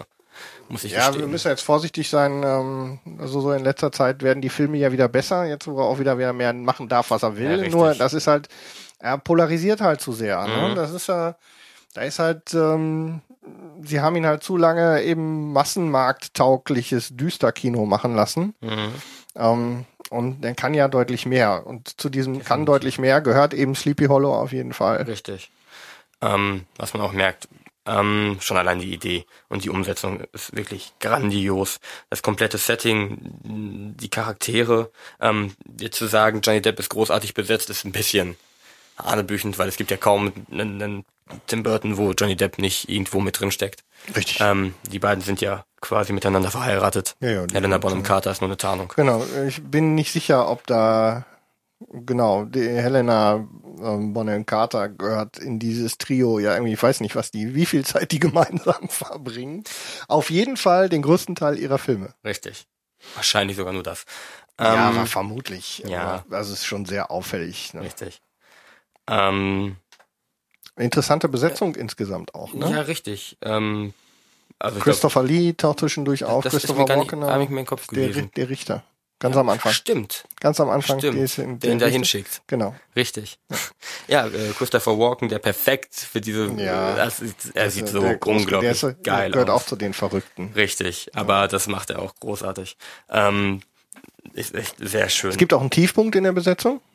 wen? Casper Van Dien, Casper Van der Dien. den, äh, den, äh, ach wie heißt der, der, der, der, äh, ich weiß nicht, wie die Rolle heißt, und den Namen kann ich mich nicht erinnern. Der van den, Brandt. Ja, der den, der sich zum Beispiel mit dem kopflosen Reiter da mit dem Schwert auf der Brücke? Den, Ah, der versucht da den Helden zu ja, spielen. der, der, der, der Verlobte oder so von Christina Genau, Ricci oder der, was so, der Wolle. ja, ja, Na, der, der Gegenpart zum, zum Helden Ja, sozusagen, richtig. dann wie einfach den, den man da verbraten kann, richtig. der dahin gehört, damit die anderen besser aussehen.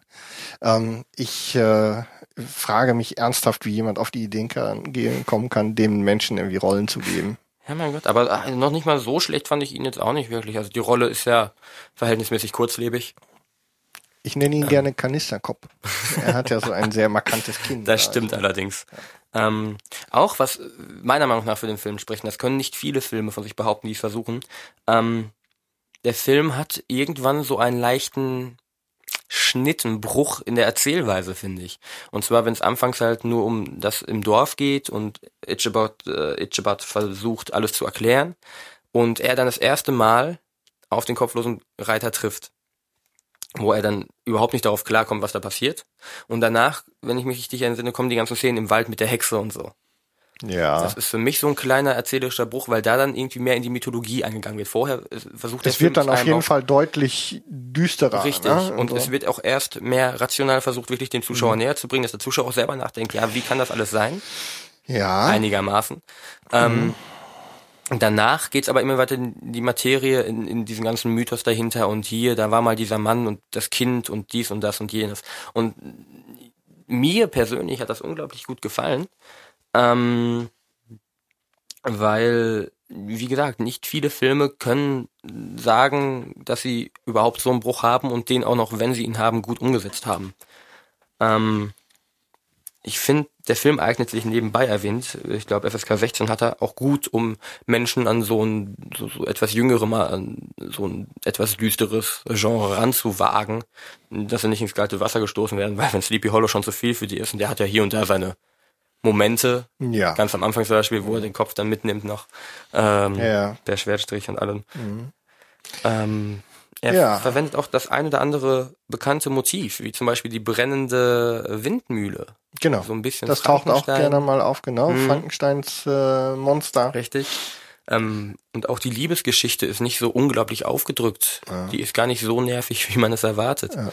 Ähm, das ist alles sehr schön. Es Eine meiner- alles. Eine meiner ähm, die, Szenen, an die ich mich gerne erinnern, ist die Szene, wo sie sich in dieser Kirche verschanzen.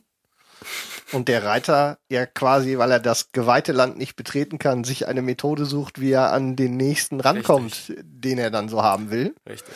Sehr interessante Lösung, die er da gefunden hat. Ja. Ne? Auch sehr überraschend. Also ich, ähm, ich das Einzige, geguckt. was mir dazu einfällt, ist der berühmte Wink mit dem Zaunpfahl. Ah. War das gerade auch ein Wink mit dem Zaunpfahl? ja, und äh, das ist, ist so eine der Sachen, die mir gut in Erinnerung geblieben ist. Auf jeden Fall. Ja, gute Wahl. Ne? Ne? Gute Wahl. Wie Aber. Wer stimme ich auch. Ja. Ich äh, halte dagegen. Und zwar mit ähm, wirklich meines Erachtens nach dem in der Gesamtheit ähm, über alles gerechnet beste Film von Johnny Depp und das hat tatsächlich nichts damit zu tun, dass das der Film ist, für die er die Oscar-Nominierung als Hauptdarsteller bekommen hat. Meines Erachtens nach absolut verdient, aber über meine ähm, Filmografie sozusagen der Filme, die ich ähm, von Johnny Depp ins Rennen führen würde, halte ich den in seiner Gänze für den besten. Für die, die nicht gesehen haben, wenn Träume fliegen lernen, heißt es dann etwas, ähm, da ist wieder so der klassische Umgang im Deutschen mit Filmtiteln. Der heißt im Originaltitel Finding Neverland und ähm, beschreibt, sagen wir mal, sehr offen. Also es ist ja keine, es ist zwar ein bisschen wie eine Biografie aufgezogen, aber die korrekte ähm, die korrekte, äh, also der Fakten sind natürlich ein bisschen ähm, sehr offen interpretiert. Es geht im Großen und Ganzen um James M. Barry, das ist der ähm, Autor von Peter Pan. Und zwar erzählt der Film ähm, die Geschichte, wie Barry zu den Figuren in Peter Pan kommt. Und das geht so, dass der Autor, der ähm, mehr oder weniger erfolgreich, tendenziell eher weniger erfolgreich Theaterautor in London im Anfang des 20. Jahrhunderts ist, ähm, die Witwe, ähm, wie hieß sie noch, äh, Davis kennenlernt. Das ist eine Mutter von drei verhältnismäßig schwierigen Kindern, die ähm, ihren Mann gerade an, ich glaube, Krebs verloren hat und jetzt ihr Leben meistern muss. Und er frisst nicht nur einen Narren an ihr, sondern vor allem auch an den Kindern. Die maßgebliche Figur, die dann später auch in Peter Pan zu eben dem, ähm, zu dem Peter Pan als Figur sozusagen führt, ist der Sohn äh, Peter, tatsächlich, der gespielt wird von Freddie Highmore, den ich auf dem Schirm hatte, zum Beispiel als der Junge in auch ein Johnny Depp-Film, der nicht in diese Liste gehört, nämlich in Charlie und die Schokoladenfabrik. Der kleine Junge, das ist er. So. Ähm, oder ähm, der hat auch äh, mitgespielt in, ja, das, also ich glaube, das ist das, woran man sich erinnert. An der Stelle, ich guck mal gerade. Ähm, ja, das ist äh, nur eine Sprechrolle, das nützt uns alles nichts, hilft nicht, er hat viel Sprechrollen gemacht offensichtlich. Also ich denke, das soll auch reichen, so bekannt ist er nicht. Ähm, aber eben halt in diesem Fall auch ein sehr, ähm, äh, ein sehr gut gespielte Rolle. Ansonsten sehen wir in dem Film noch Kate Winslet, eben als mhm. diese Witwe Davis, einen wie immer ganz tollen Dustin Hoffman, der den Theaterchef äh, spielt, für den der die Rolle von Johnny Depp, also der James M. Barry schreibt. Und ähm, alles in allem eine wirklich sehr emotional und ruhig erzählte Geschichte, sehr biografisch, aber ähm, mit vielen, also mit immer wieder mit Anspielungen, die man sofort im Film als solche dann entdeckt, wie man die Figuren dann später auch in Peter Pan, denn die Aufführung von Peter Pan als Geschichte findet am Ende in zwei unterschiedlichen Varianten statt, auch wieder sehr emotional, weil es dann zum Schluss, was sich herausstellt, dass die Witwe Davis selbst auch krank ist.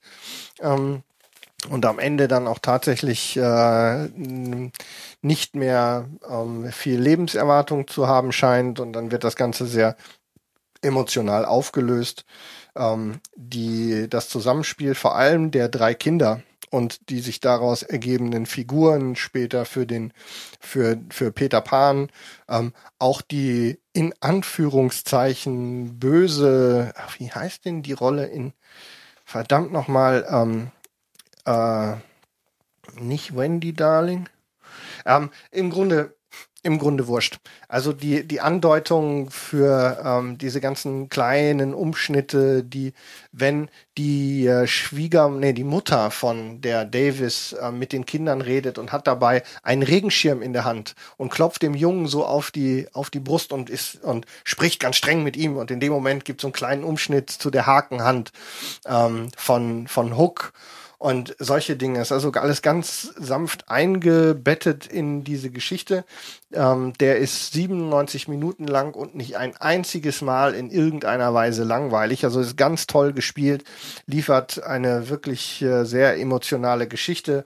Ein bisschen biografisch, wie gesagt, ich glaube, die Fakten sind da sehr großzügig behandelt worden.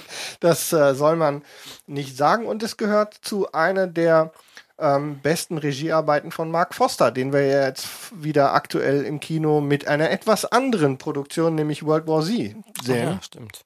Ähm, also da schon, da gehen die Qualitäten dann doch, obwohl World War Z hatten wir ja dann beim letzten Mal auch nicht so ganz komplett schlecht war, ähm, hatten wir da ähm, einen nicht äh, einen äh, doch etwas, also aus meiner Sicht doch den besseren Film von den beiden von Mark Forster gesehen. Forster heißt der Typ, nicht Foster, bevor es wieder böse rück. ähm, wir äh, dürfen das. Ja, stimmt, wir sind, ähm, selbst wenn wir was falsch sagen, sind wir trotzdem ja unfehlbar. Weil ändert sich die Geschichte und wir haben recht. Das bedeutet, ja, es bedeutet auch, wir können nicht lesen. Das ist der interessante Teil. Lesen was?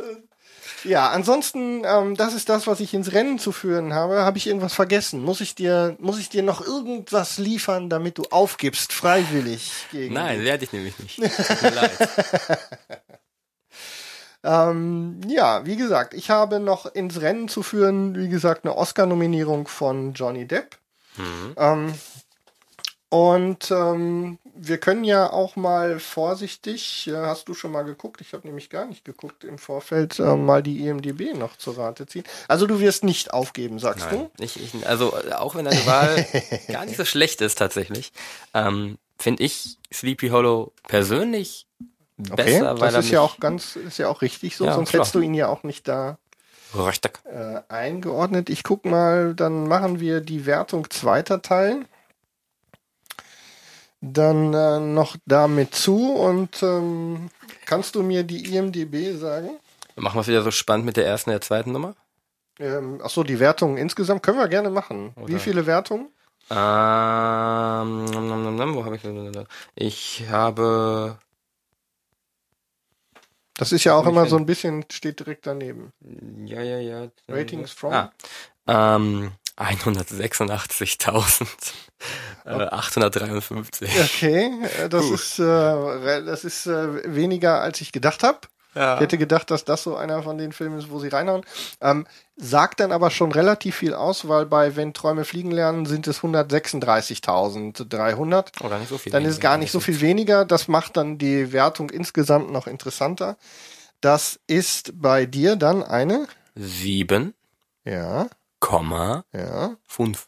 7,5 und da liegt der Hendrik leicht vorne mit einer 7,7. Was? Ja, wir Nein. haben eine 7, doch, ernsthaft. 7,7 uh, okay. für Wenn Träume fliegen lernen ähm, von 136.000 äh, Usern der IMDB. Gut, also von uns möchte keiner aufgeben. Wir haben ein bisschen auf der einen Seite ähm, das, äh, sagen wir mal, Genre-Kino bei Kai. Ja. Ne, so Tim Burton, Duster, Ein Johnny Depp, der Ein so Depp. quirlig und verrückt ist und das ohne so Aber quirlig und verrückt ist er doch in jedem Film. Aber da damals hätte war jetzt auch mit Fluch der Karibik kommen können. Aber der große Unterschied zwischen einem Jack Sparrow oder jetzt auch augenscheinlich einem, einem äh, Lone Ranger hier, dem, dem, ähm, wie auch immer er da heißen mag, da hab's ist er vergessen. nicht so, Der Indianer. ja, da ist er nicht so übertrieben und so, Ach. die, dieses ganze, er ist eine sehr gezeichnete, sehr stilistische Figur. Okay, okay, okay. Keine Das- Frage. Okay, okay. Gar keine Frage. Aber er macht das, das, das ähm, unabhängig davon, dass es auch komplett in das Ambiente passt, weil er komplett ein Po- Gegenpol zu diesem ruhigen Städtchen ist. Mhm. Ähm, er ist noch so unverbraucht und frisch. Ich glaube, das liegt daran, dass ich das alles vor äh, der Karibik gesehen habe. Aber ich finde Ja, ihn da deutlich angenehmer, als das in anderen Filmen noch ist. Klar, er hat diese typischen äh, Mimikbewegungen, dieses Augen hochziehen und so. Und dieses, äh, das ist alles schon damals da gewesen. Aber ich finde doch, in dem Fall ist es noch wirklich ein schöner Kontrast Okay. auch zum kompletten. Also keiner von uns möchte sich an der Stelle geschlagen geben mit seinem Film. Nope. Das ähm, kann ich durchaus nachvollziehen. Also ich habe natürlich auch mit äh, Sleepy Hollow, der liegt relativ weit oben. Ich hätte ihn nicht als zweiten genannt. Ich hätte Poke, also wollen wir über die zweiten, also also erst abschließend für diese Runde natürlich, bevor wir jetzt wieder abschweifen, was äh, offensichtlich uns sehr gut gelingt heute. Ähm, jetzt seid ihr gefragt, liebe Hörer. Also ähm, wieder eure Meinung zu welcher der Ihr dürft natürlich auch gerne eure Filme nennen, die in diese Kategorie fallen würden, die ihr angebracht hättet, um, wenn ihr hättet mitspielen können. Aber darum soll es natürlich nicht primär gehen. Sagt uns bitte auch, für welchen, ähm, welchen Film ihr an, in dieser Kategorie für den besseren haltet. Also kriegt Sleepy Hollow den Punkt oder Finding Neverland ähm, von mir. Also lasst es uns wissen.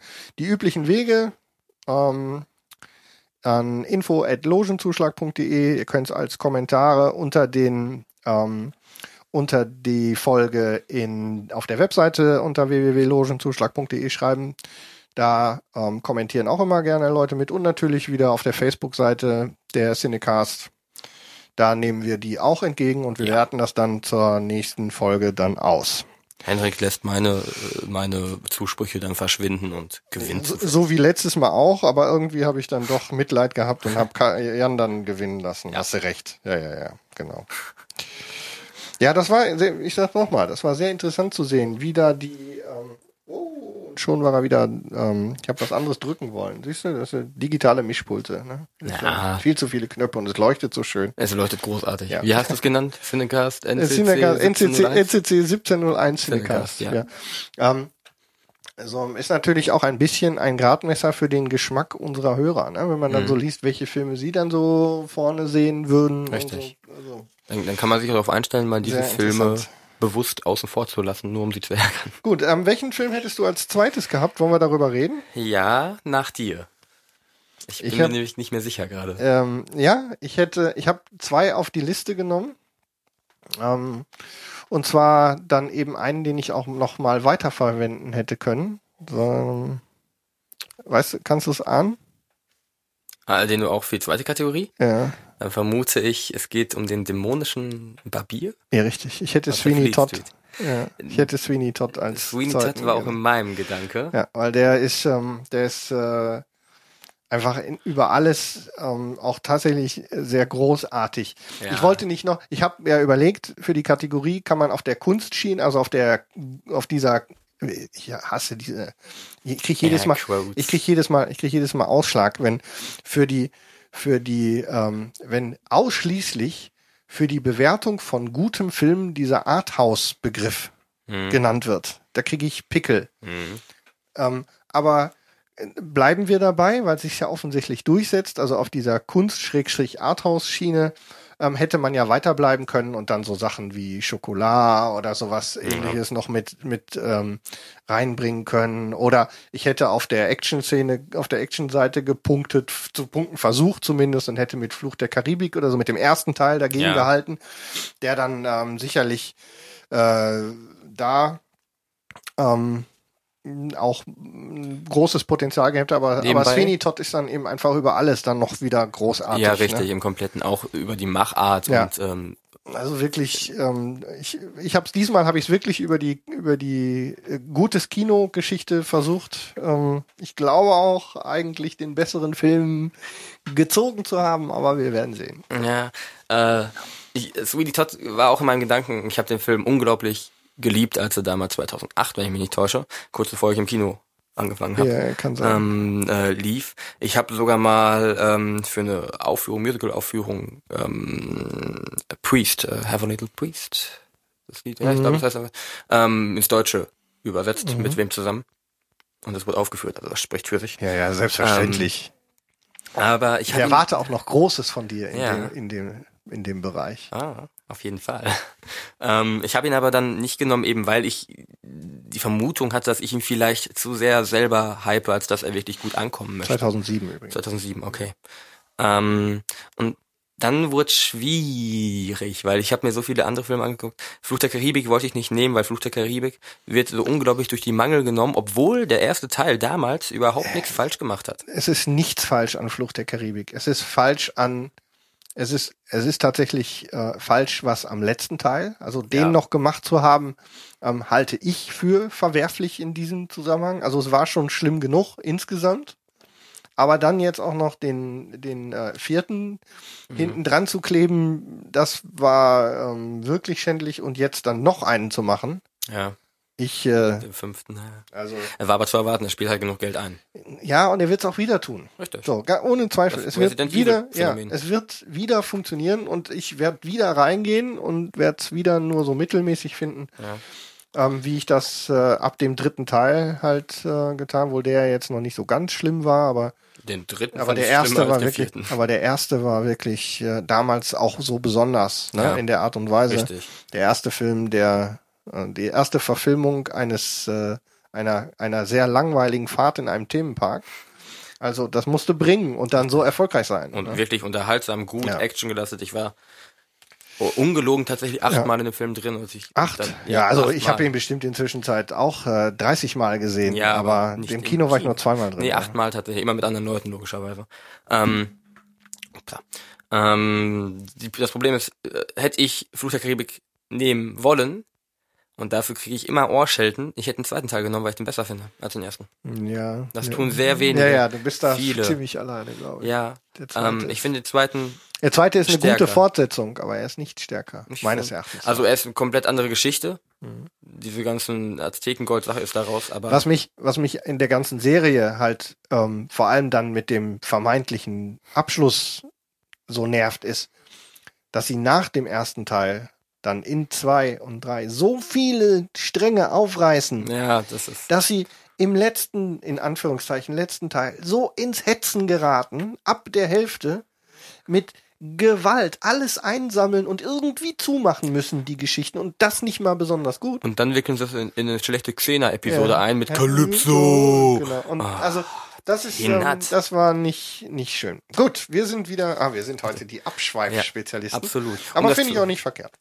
Äh, Um das kurz zu Ihr sagen, müsst da durch. warum der zweite Film für mich mit unter anderem besser ist, ist, weil da der Korken bei ist und ich habe einfach unglaublich Interesse an riesigen Monstern. Was aus der? Meer. Der Kronkroken. Kronkrocken. Das ist geil, ne? Kronkorken, denkt keiner drüber nach, ich bin hilarious. Ähm, naja. Dann müsste dir ja Pacific Rim sehr gut gefallen. Wahrscheinlich. Da gibt's genügend große Monster. Wahrscheinlich, ja. Ich, das, das ist auch ein Grund, warum ich auf äh, Cloverfield so ungemein stehe. Ich weiß auch nicht, irgendwie tun's mir große Monster an. Ja, ähm, geschenkt. egal. Mein zweiter Film. Ich schwanke, aber ich glaube, ich nehme den nicht. Ich hätte beinahe das geheime Fenster genommen. Denn ich Jetzt bin ich finde, überrascht. er ist unglaublich unterschätzt. Ähm, denn das geheime Fenster, Johnny Depp spielt gut. Es ist eine gute Umsetzung einer Stephen King-Geschichte. Ja. Und es gibt in meinen Augen kaum gute Umsetzungen einer Stephen King-Geschichte. Wenig. Wer war das denn noch? Der in der Podcast-Szene war das einer von den drei Vogonen? Ich komme gerade nicht drauf. Der so viel äh, Stephen King gelesen und sich auch so äußerte über.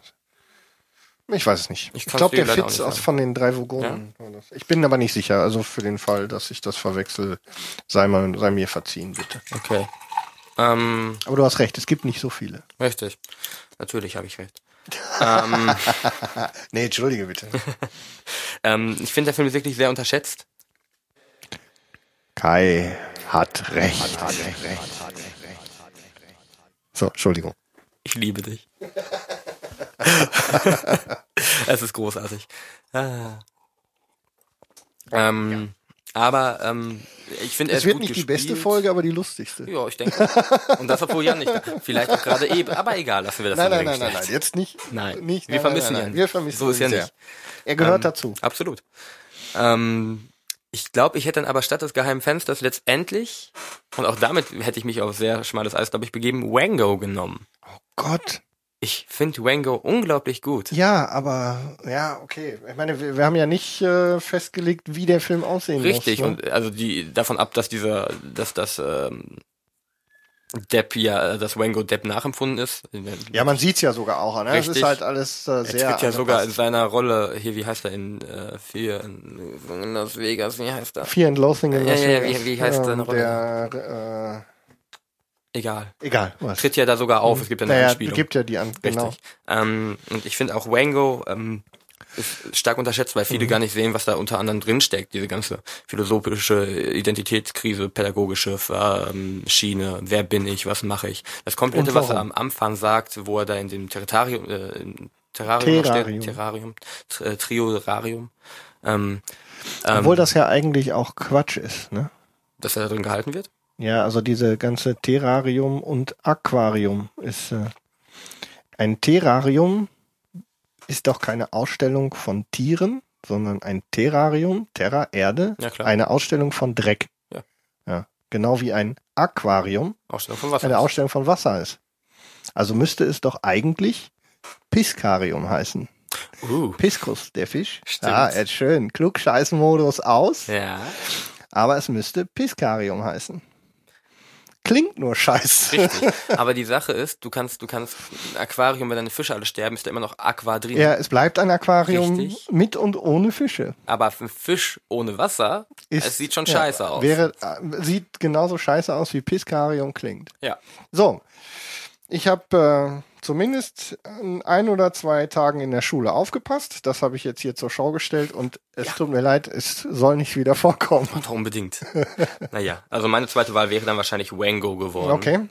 Gut dafür. Also es wird wieder ähm, Beschwerden hageln. Wir hätten sicher. noch tausend andere Filme nennen können. Ja, ganz klar. sicher. Und wir sind uns darüber im Klaren. Ähm, sagt uns, was ihr denkt. Wir freuen uns sehr über diese Ich Rückmeldung. erinnere mich an den Shitstorm damals, als ich die Kritik zu Wham Diary geschrieben habe, Ja, den das ich ist- persönlich einfach nicht mochte, weil ich Also aber so richtig Shitstorm war es ja nicht, aber das hat sehr polarisiert. Ja, doch, Shitstorm war es außerhalb unserer Quellen. Okay, also wir, ich, wir haben nicht mitgekriegt, was äh, Äh, dann noch. Es gab, es gab wohl irgendwo in einem Forum, wurde äh, die äh, gesetzt und dann haben die sich beschwert, "Ah, hier der Film. Ich, ich habe, ich, ich habe gerade nicht mehr genau im Kopf, aber ich habe geschrieben von wegen, ja, der Film hat relativ lange gedauert äh, zwischen zwischen Produktion und allem, Mhm. weil ich- der sollte schon 2003 produziert werden, dann gab es aber eine relativ lange Verzögerung, dass der erst 2009 oder wann das mal rauskam. Ja. Das habe ich reingeschrieben. Dann, "Hä, das war aber ganz anders. Hier, der Autor ist schon tot und Esel fliegen nicht. Keine Ahnung, was da war. Und die haben sich beschwert, dass das total falsch wäre. Und meinten, ja, mach doch mal Google an und Google mal, das dauert keine fünf Minuten. Habe ich mal gegoogelt und ich hatte recht Ja. mit dem, was ich geschrieben habe. Bitches.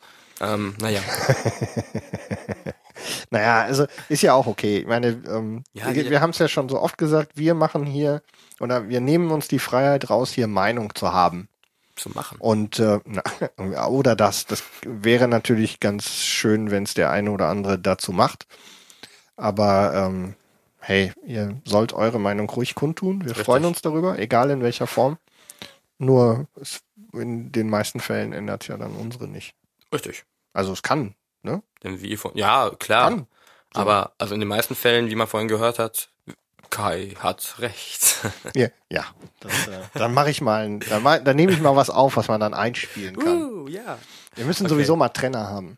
Ähm, falls da draußen, fällt mir gerade ein, jemand ist, der sich äh, noch besser mit Audioproduktion, vor allem im Musikbereich, auskennt als ich.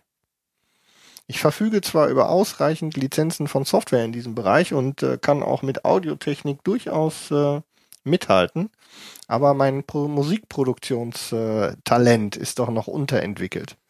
Wenn also jemand Lust hat, sich mal Gedanken eventuell über eine irgendwie geartete neue Version unseres Intros zu machen.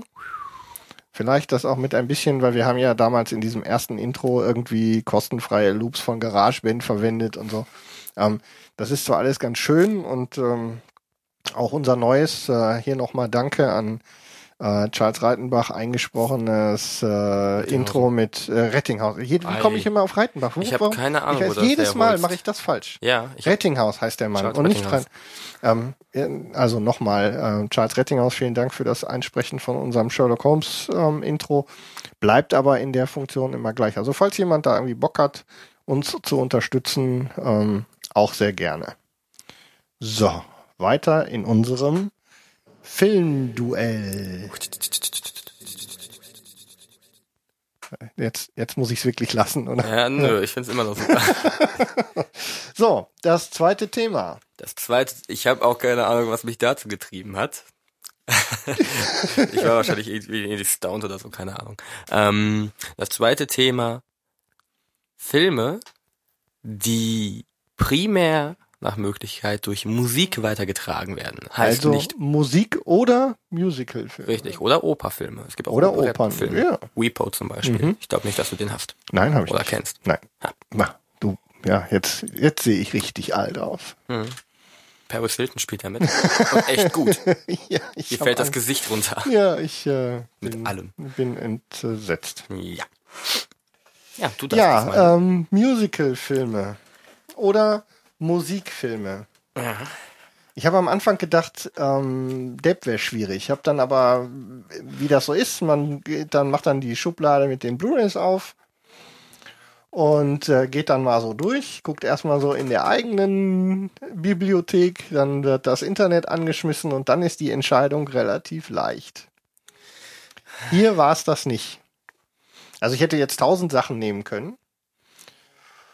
Bei ich bin auch beim letzten Mal der Meinung gewesen, ich fahre immer besser, wenn ich ähm, aus dem Bauch raus entscheide, auch wenn das dann immer dazu führt, dass irgendjemand schreibt, warum hast du nicht den genannt? Der ist doch tausendmal besser. Du warst der, du warst der Auserwählte. Ah, ja, egal.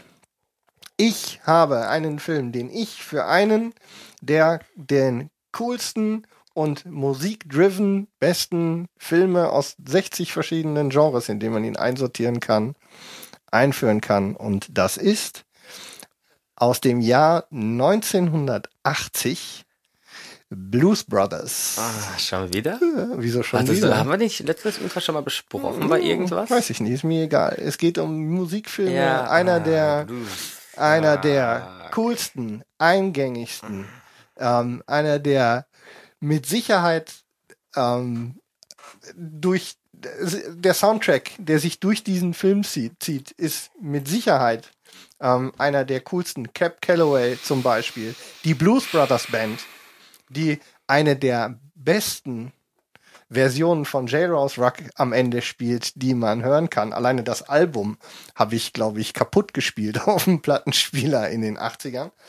Ähm, wir sehen, ähm, wir sehen grandiose, ähm, grandiose Leute wie James Brown, Ray Charles, Aretha Franklin, Steve Cooper, ähm, die gesamte, die gesamte hohe Herrschaft des Blues ähm, spielt sich einmal komplett. Es ist ja nicht nur ein Musicalfilm, sondern noch ein Roadmovie obendrauf.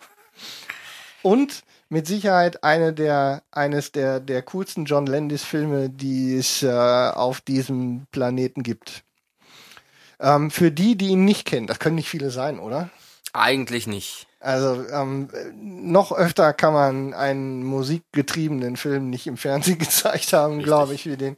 Ich kann mich erinnern, in meiner Zeit, als ich in der in der Theaterleitung in einem, in einem Multiplex gearbeitet habe, ich glaube ich zu jeder zweiten Gelegenheit versucht, irgendwie eine Kopie zu kriegen, wenn es eine Sonderveranstaltung für einen für einen Sonntagnachmittag sein musste, was ja auch gar nicht so einfach ist. Mhm. Und ähm, ja, also äh, worum geht's eigentlich? Ähm, die Geschichte ist geschrieben von Dan Aykroyd und John Landis, basiert im Grunde grob auf einer Figur, die, ähm, also die, die Blues Brothers ähm, sind eine Band und diese Band ähm, wurde in ihrer Entstehung schon einmal beschrieben in einem Buch von der Lass mich nicht lügen, Frau von John Belushi. Ich habe keine Ahnung. Auf jeden Fall ähm, geht es darum, dass die beiden Brüder, ähm, Jake und Elwood Blues, nachdem Jake aus dem Gefängnis entlassen wurde, äh, weil sie es versprochen haben, ihr altes Kinderheim, glaube ich, besuchen und da dann von der äh, von der, wie nennt man die denn? Schwester Oberin, glaube ich, in diesem, in diesem katholischen Kinderheim darüber aufgeklärt werden, dass es damit zu Ende geht, dass das ähm, Heim wahrscheinlich geschlossen wird, weil der die Kirche ähm, zum Beispiel die Steuerschulden von 5000 Dollar nicht bezahlen möchte. Und die beiden versprechen, dass sie losziehen und werden mit Hilfe eines äh, wollen diesen, wollen diesen wollen diese, diese Lücke stopfen. Sie werden die 5000 Dollar besorgen. Sie haben nur zu diesem Zeitpunkt noch nicht so richtig Bock drauf, äh, wissen noch nicht so genau wie. Und die Schwester Oberin ist eigentlich auch nicht so begeistert, weil sie möchte nicht, dass geklautes Geld äh, da dann äh, benutzt wird. Und während einer unglaublichen Szene in einer Kirche mit James Brown wird äh, Elwood Blues erleuchtet vom Herrn persönlich und er erfährt, dass er die einzige Methode anwenden kann, dieses Geld zusammenzukriegen, nämlich indem sie die Band wieder zusammenbringen und ein Benefizkonzert für diesen äh, für dieses Kinderheim spielen. Und damit geht's los. Jetzt müssen sie erstmal die Bandmitglieder einsammeln, die Köche, Kellner oder sonst irgendwas sind in Zwischenzeit und müssen dann zu ihrem Auftrittsort. Und darüber entspinnt sich nicht nur ein immer wieder mit wirklich fantastischer Bluesmusik aufgefüllter Film, ähm, der quasi Roadmovie-mäßig mit einer Schneise der Zerstörung durch Amerika ähm, geht äh, und am Ende dann tatsächlich mit einem ja, mehr oder weniger Happy End und äh, äh, vielen zerstörten amerikanischen Autos endet. Ein absolutes Highlight dieser ganzen, dieses ganzen Films unter anderem ist eine grandiose Carrie Fisher, die über den ganzen Film mit immer besseren Methoden versucht, Jake umzubringen, weil der sie ja betrogen hat. Auch ganz wunderbar. Meine Lieblingsszene ist die Maschinengewehrszene. Wirklich grandios. Und zwischendurch geht's, ähm, also wir brauchen das nicht so weit breit zu treten. Ähm, definitiv eins der coolsten Musicals, das man im Kino sehen kann. Und jetzt ja, kommst du. Fuck. Fuck, fuck, fuck, fuck, fuck, fuck, fuck, fuck. Ah, das ist, das ist schwierig. Ähm, ich hatte eigentlich vor zu pokern mit einem Film, den du nicht kennst, den kaum einer kennt. Da hätte ich ja dann schwer nachgeben können. Ja, ja, richtig. Aber vor allem ist die Sache, gegen den Film kann ich damit nicht pokern ich wollte diesen Film nicht nehmen. Ich habe mir eigentlich, das war, ich hatte erst den Film für dieses äh, Genre und dann den Depp-Film. Mhm. Das Problem ist halt nur, es ist nicht Sweeney Todd. Das Problem ist halt nur, es gibt da so die eine oder andere ja, Überschneidung, was so die Produktion und sowas angeht. Ähm, trotzdem nehme ich ihn jetzt, denn ich denke, das ist musikalisch betrachtet auch einer der bekanntesten, vor allem in Amerika bedeutendsten äh, von der Fangemeinde her Filme? Eine Vermutung? Nee, noch nicht, aber sehr gespannt. Ähm, ich gebe dir einen kleinen Hinweis. Er kam kurz vor Weihnachten heraus. Sag's. The Nightmare Before Christmas. Ah, ja, jetzt du nutzt die du nutzt die Filmografie ich, komplett aus. Äh, es tut mir echt leid. Ich wollte eigentlich nicht zweimal Burton drin haben. Ja, wie gesagt, ja alles dran.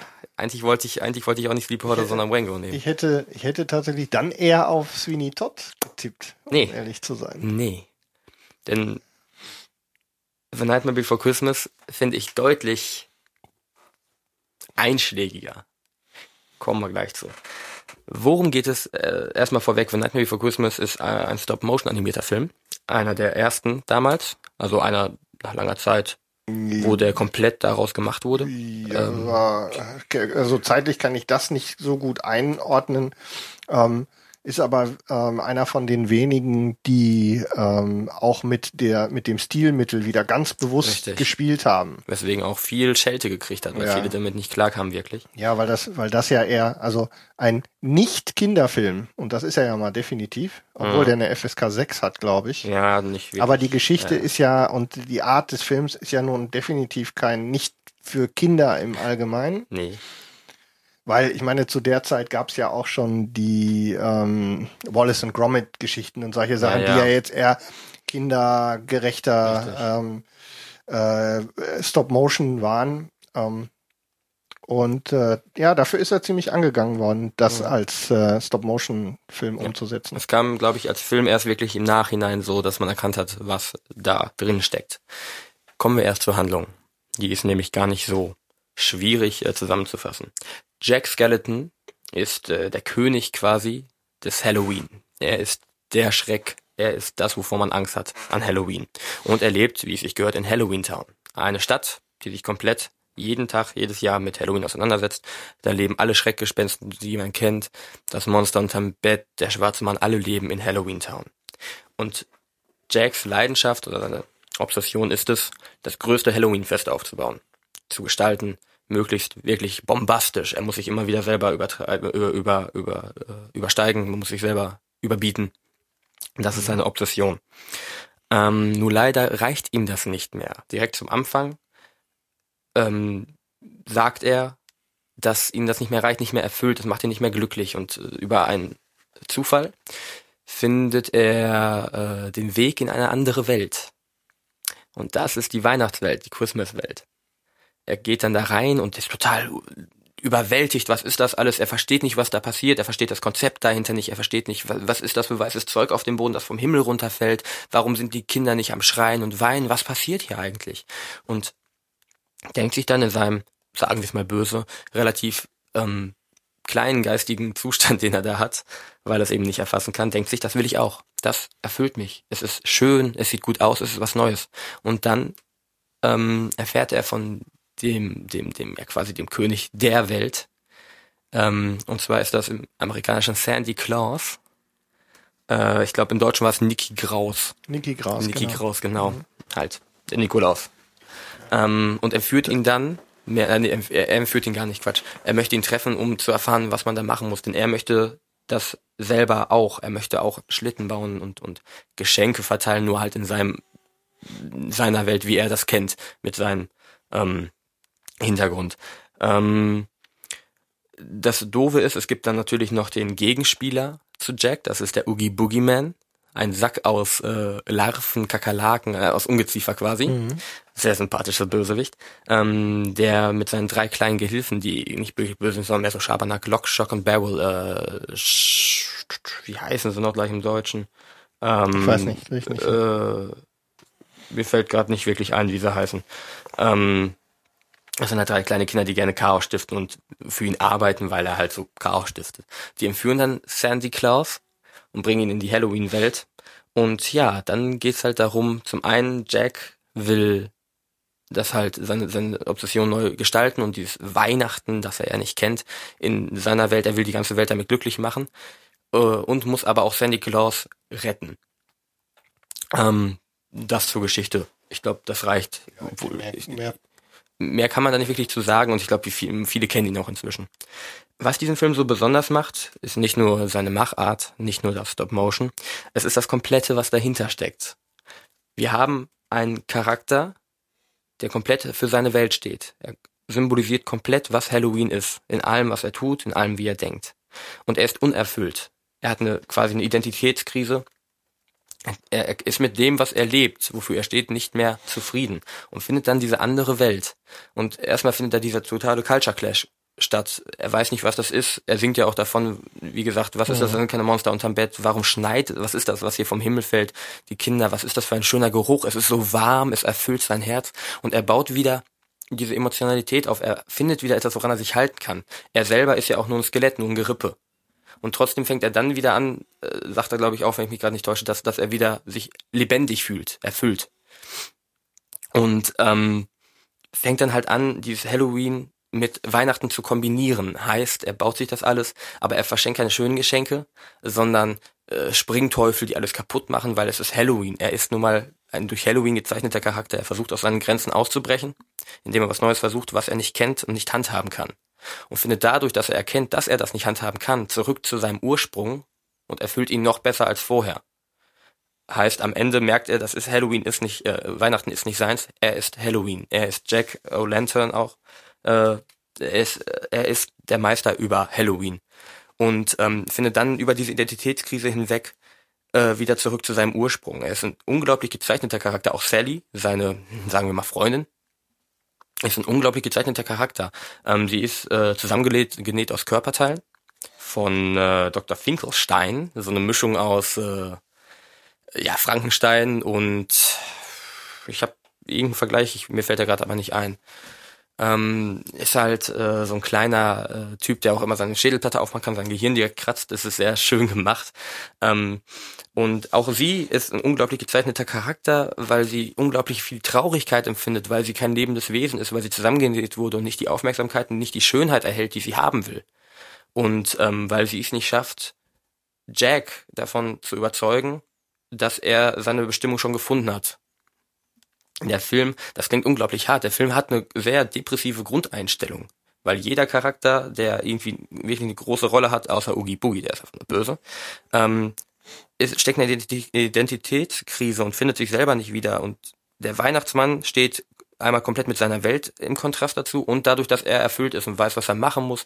Er kann, er hat seine kleinen Elfen, die er kommandiert, alle sind glücklich und er hat dieses Glück, er hat diese Freude und steht komplett, auch mit den bunten Farben, komplett im Kontrast zu dieser relativ grau und grau gehaltenen Halloween-Welt. Ähm, das komplette, diese Halloween-Welt ist unglaublich mit sehr viel Liebe gestaltet worden. Die ganzen Charaktere sind wirklich, es ist das, was man sich vorstellt, so, wie gesagt, der Mann unterm Bett, der schwarze Schatten, alles kriecht rum. Es sind, wie jetzt Finkelstein zum Beispiel, Monster, die sich irgendwie was abschneiden können und dann wieder dran setzen können und total grotesk und total. Ist auch sehr äh, Burton-like Detail ja, besessen. Ne? Absolut. Also alles, Aber alles auch die ganze Dekoration in also das Setting überall ja. ist äh, alles, was alles, was irgendwie sich bewegt, hat auch irgendeine Besonderheit, die äh, die ganz hübsch gemacht ist und immer in die jeweilige Situation passt. Richtig. Also wie gesagt, dafür hat der Burton ein Talent. Hat er. Ähm, absolut. Und ähm, der Film ist glaube ich auch von 99, 93 sogar. Also wirklich alt. Und damals war das schon. Aus deiner Sicht. Ja, so wie du. Danke, ja. ja. Damals war ich, ich wusste vier. es. Ja, da war ich sogar schon vier, als er rauskam. Ich bin halt ein Jungspund. Und ähm, gleichzeitig ist dieser Film aber auch ein unglaublich schönes Märchen. Es ist auch wieder, also ich glaube, das ist automatisch so ein bisschen, was bei Burton mitläuft, dass es so ein Märchencharakter ja, ja, das ist Aber ja, halt auch wieder durch die Erlösung, die am Ende kommt, das Ganze. Es, es hat so einen gewissen Märchenscharme. Ich überlege gerade, was ich 93 gemacht habe. Da war ich schon Filmvorführer. Das tut mir leid. Ja. Das sollte es auch. ähm, und im Gesamten, der Film wird halt äh, größtenteils, es wird sehr viel gesungen. Also wirklich die Geschichte wird primär durch äh, die Lieder weitergetragen. Und da würde ich gerne widersprechen. Bitte. Die einzelnen Bereiche werden meines Erachtens nach mhm. ja, durch den Musical-Anteil verbunden, aber nicht getragen. Findest du? Finde ich. Okay. Ich finde, es wird, also primär, doch wenn ich jetzt, äh, ich nehme mal pauschal ähm, What's This äh, raus, wo er in die, in die Weihnachtswelt kommt und sich das alles ansieht. Das ist einfach die Szene, die sich bei mir irgendwie mhm. am meisten festgesetzt hat. Wo er sich komplett erklärt und man, der Charakter öffnet sich einem noch mehr oder auch am Anfang das Lied, wo er darüber singt, dass er verloren ist und sich nicht mehr glücklich fühlt mit dem, was er tut. Er erklärt sich komplett dadurch, er erklärt die Grundstimmung, wir erfahren über den Charakter, wir erfahren, was seine Absichten sind, wir erfahren, was er vorhat. Bei, in der, so habe ich es erlebt. Ja, gut, ne? hey, deine und, Argumentation. Äh, gut, äh, wenn man es jetzt sieht wie du, klar, ich kann mich auch darauf einlassen, dass die Lieder dann immer die Situation beschreiben und was machen wir, aber nö, kann ich mich nicht darauf einlassen. Auch das Lied äh, Kidnap Sandy Claus, wo sie dann ja. losgehen und ihn fangen in dieser Badewanne auf vier Beinen, die mhm. dahinterher läuft. Ich finde doch, die Geschichte wird da relativ gut, doch absolut durch die Lieder mitgetragen. Okay. Ähm, sie, wie gesagt, erklären die Charaktere unglaublich. Die Lieder sind teilweise richtig, richtig schön. Ähm, Sally's Song zum Beispiel ist unglaublich schön. Ähm, sie machen gute Stimmung. Sie transportieren das, was man gerade erfahren soll in dieser Situation, Freude oder Trauer. Ähm, das letzte Lied oder eins der letzten Lieder, wo Jack dann einsieht, ah, es hat alles gescheitert, Weihnachten, äh, er durfte das nicht machen, keiner wollte, dass er es macht und dann wieder zurückfindet zu Halloween.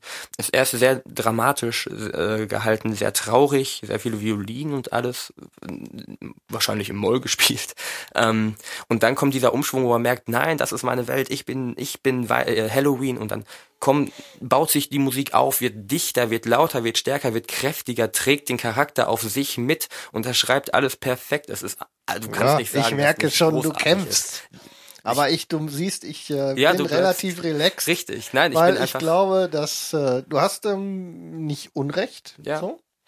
Und ich merke, du trittst für deine Wahl ein. Absolut. Also der Film hat mich unglaublich begeistert und Ja, zu Recht. Ja, also natürlich. ist ja auch ein schicker Film. Ich finde, wie gesagt, ich mache ja nun kein Hehl raus, ein großer Burton-Fan zu sein. Mhm. Und ähm, aber das steht jetzt hier nicht zur Debatte, ob es ein guter Burton-Film Nee, nee, ist. es ist richtig, es ist richtig. Es ist die Frage, ob er ein Ich glaube, ob er ein, ob er jetzt tatsächlich der bessere Musik, Musical Film ist, würde ich jetzt ernsthaft bezweifeln. Ich glaube, das. Problem ist einfach schon, dass deiner einfach massenkonformer und tauglicher ist und einfach seine ja, also wir müssen ein bisschen einen, unseren, unseren äh, Wettbewerbscharakter schon. Wir, gib einfach auf und Nein, alles ist gut. Ich muss nicht aufgeben.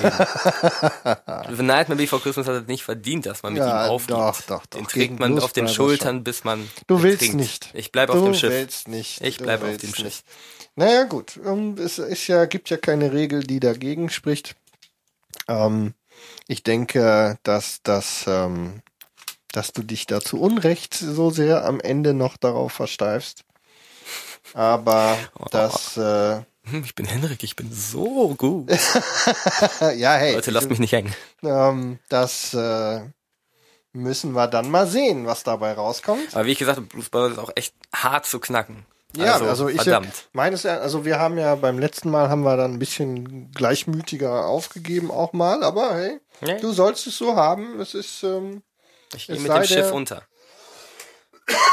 es sei dir, Entschuldigung, es sei dir ähm, auf jeden Fall gegönnt. Ähm, nichtsdestoweniger trotz glaube ich immer noch, dass ich da vorne liege. Sei aber nicht das Problem. Dann schauen wir mal unseren zweiten Wertungspunkt an. Oha. Ich bin gespannt. Ähm, und zwar, hast du deinen IMDB-Wert? ich habe meinen IMDb-Wert Okay, hier vor mir. brauche ich das nicht. Ich habe hier, wo ist die IMDB? Müsste ich mal eben aufmachen. Ja, oh. Lass mal hören. Was hast du? Ich habe von knapp 100.000 äh, Bewertern eine entspannte 7,9. Echt? Ja. Ich habe von 152 äh, Wertern eine entspannte 8,0. Verdammte Scheiße. Ja. Mm, Und das war der schlechtere von den beiden der. Ja. Der andere hatte 8,6. Also, jetzt seid ihr gefordert. Ähm, auch in der zweiten Runde kommt es jetzt äh, auf eure Wahl an. Ich strahle wie ein Honigkuchenpferd. Jetzt bei dem zweiten Film ist jetzt an dieser Stelle durch den, durch die B-Note sozusagen der Kai ein bisschen vorne. Und ähm, jetzt kommt wieder unsere Hörerschaft zum Tragen und ähm, ist in der Entscheidungsgewalt. Ähm, was aber wichtig ist, wenn ihr euch für einen der beiden Filme entscheidet und eure Meinung kundtut, geht nicht nach dem, was ihr intuitiv sagt, sondern hört uns auch, hört uns auch an, was wir über die Tiefe der Charaktere sagen und über, ich, ich wollte es nur erwähnen, hey. Ja, ja, ja, ja. Unsere Argumentation soll da, ja gut, wir haben eben gesagt, wir machen auch und wir dürfen Ja. Meinung haben. Wenn ihr der Meinung seid, wir haben Quatsch erzählt, was ja durchaus sein kann, dann lasst uns auch das wissen. Richtig. Also eure Meinung zum Musical-Wettstreit hier von Kai und mir. Wer hat hier die Nase vorn? Und wenn ihr, warte, Kai. Was So, wir, geil. dürfen, wir dürfen das nicht übertreiben. Tu wir nicht. Also das fünfte oder vierte Mal erst. Ja. Gut, dann ähm, haben wir auch den zweiten Teil hier abgeschlossen. Ich gucke mal gerade auf die Uhrzeit, eine Stunde 54. Wir müssen ein bisschen was abziehen von vorher. Aber wir sind mit zweien jetzt hier ganz gut Ja. gefahren. Was wäre deine Zweitwahl gewesen? Hast du einen? Ja, ja, habe ich. Ich bin gespannt. Soll ich anfangen? Ach so, ich habe auch den Film zuerst genannt. Ich habe ähm, auf Nummer sicher die zweite Wahl. Vermutlich auch ein bisschen, ähm, ja, haben wir auch schon mal drüber gesprochen hier in diesem Podcast. Deswegen habe ich vorhin, als du gesagt hast, kam kurz vor Weihnachten raus, ein bisschen Angst gehabt. Weil ich nicht mehr so genau im Auge hatte, wann das war. Weil Okay. Ich bin noch ein bisschen weiter zurückgegangen und habe mit Sicherheit einen der einflussreichsten Musical-Filme gewählt. Ich lass mal diesen ganzen Tanzscheiß außen vor, ähm, der dann sich später abgespielt hat. Ich spreche von einem Film von 1939, den wir hier auch schon besprochen haben, und zwar den Zauberer von Oz. Okay. Ja. Okay. Der mit Sicherheit auf absolut auf Nummer sicher gespielt wäre, weil äh, Musical-Film äh, Die Mutter, Ja. also aus meiner Sicht, wie gesagt, Ja, ja. jetzt hagelt gleich wieder noch tausend andere Filme. Ja, ich weiß, es gibt noch eine Million andere, aber für mich und mit Sicherheit auch sehr massenkompatibel ähm, äh, ausgespielt hätte ich dann an der Stelle äh, den Zauberer von Oz, weil da kann man ähm, auch an der Stelle echt nicht super viel falsch machen. Nee. Und ähm, der hätte mit Sicherheit noch reichlich Argumentation ähm, zugelassen. Hätte auch, ähm, hätte IMDB-mäßig irgendwie noch gut gelegen mit einer 8,2. Gut, so habe ich äh, die, so habe ich sozusagen meine, mit, mit meiner Wahl, meine Altersgruppe so ein bisschen mit ins Boot holen wollen. Wollen wir mal gucken, ob das was gebracht hat. Ja, schlecht gefahren bist du auf jeden Wir Fall. werden nicht. sehen, wir werden sehen. Also ich habe, ähm, wie gesagt, ist ja auch ein Spiel und genauso Ja. wollen wir es ja auch Richtig. betrachten. Ich will halt gewinnen. Und das macht großen Spaß. Ich Ja. finde das gut. So. Und das ist, löst ja auch, wie wir beim letzten Mal gesehen haben, Interaktion in unserer Hörerschaft aus. Immerhin. Sehr schön. Gut, vielen Dank, Kai. Das hat mir großen Spaß gemacht. Gerne. Und wir hoffen natürlich auch euch da draußen ein bisschen. Gut, ähm, unsere in der letzten Folge aufgemachte Kategorie Geschenke ist in dieser Folge leer geblieben. Das äh, bedauern und vor allem prangern wir hier an dieser Stelle an. Ich äh, kann das so nicht weiter unterstützen. Ihr macht da was falsch. Ja. Ihr habt dieses Geschenkeprinzip noch nicht so richtig verstanden. Guckt euch mal Nightmare for Christmas an. Wir werden das ähm, bei einer anderen Gelegenheit nochmal vertiefen. Entschuldigung. Und ähm, dann reden wir da nochmal drüber. Dann bleibt noch die Feedback-Ecke. Ähm, natürlich, wir haben es gesagt, wir freuen uns sehr. In letzter Zeit hat die Rückmeldung zu dem, was wir tun, ähm, stark zugenommen. Das freut uns sehr. Wir sind äh, immer begeistert, wenn ihr an dem, was wir hier machen, teilhabt. Äh, Ein paar nette E-Mails hat's gegeben, vor allem auch Kommentare im Blog. Wir sind ähm, aus verschiedenen Richtungen dann äh, nochmal zu unseren Ausspracheschwierigkeiten von World War Z und World War Z ja. aufgeklärt worden. Da zum Beispiel an äh, Naida und äh, ein, zwei andere. Ähm, vielen Dank für die Aufklärung, was britische und amerikanische Aussprache an der Stelle angeht. Hätte man nicht drauf kommen können. Ja, hätten wir, natürlich hätten wir das wissen müssen, aber hey, ne, sei es drum. Wir sind halt bei anderen Sachen. Dann ähm, hatten wir äh, noch die Rückmeldung von unserem, äh, von einem der Gewinner aus unserem Gewinnspiel, der Michael Kastner, der Karten bei uns gewonnen hatte. Du erinnerst dich an unser Gewinnspiel, das ist früher gewesen. Das ist schon Ach, damals Ja. noch. Ähm, der hat uns äh, zurückgeschrieben, dass er dann doch nach langer Zeit jetzt endlich mal die Gelegenheit hatte, seine Freikarten einzulösen. Und äh, der hat im Übrigen The Call geguckt und fand den auch ziemlich cool. Vor allem das Ende steht hier. Mhm. Das äh, dafür vielen Dank, Michael, für die Rückmeldung. Dann ähm, nur, weil er mich persönlich angesprochen hat, schönen Gruß an einen der Hörer hier aus der Gegend, aus Ense, der Thorsten, der mir geschrieben hat, dass er ganz nett findet, was wir machen und vor allem, er wollte von mir wissen, ähm, welches Kino ich empfehle. Habe ich mich schwer getan, weil ich ja mein Stammkino habe, habe ihm das aber auch klagen. Ähm, Nochmal geantwortet. Äh, hier seist du erwähnt, schönen Gruß. Von hier, von uns aus dem Cinecast Dachkammerstudio. Es ist wunderschön hier. Ja.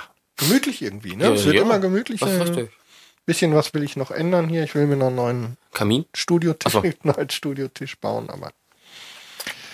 Ja, dann habe ich nur noch eine Kleinigkeit. Der klassische ähm, äh, ganz äh, Self-Plug, wie man das so schön nennt, Shameless Self-Plug. Denn wir haben ja mit dem Cinecast-Universum vor, die Weltherrschaft zu erobern. Die ist übrigens, äh, wir müssen uns ranhalten, wir hatten gesagt, zweite Jahreshälfte beziehungsweise drittes oder viertes Quartal. drittes Quartal ja.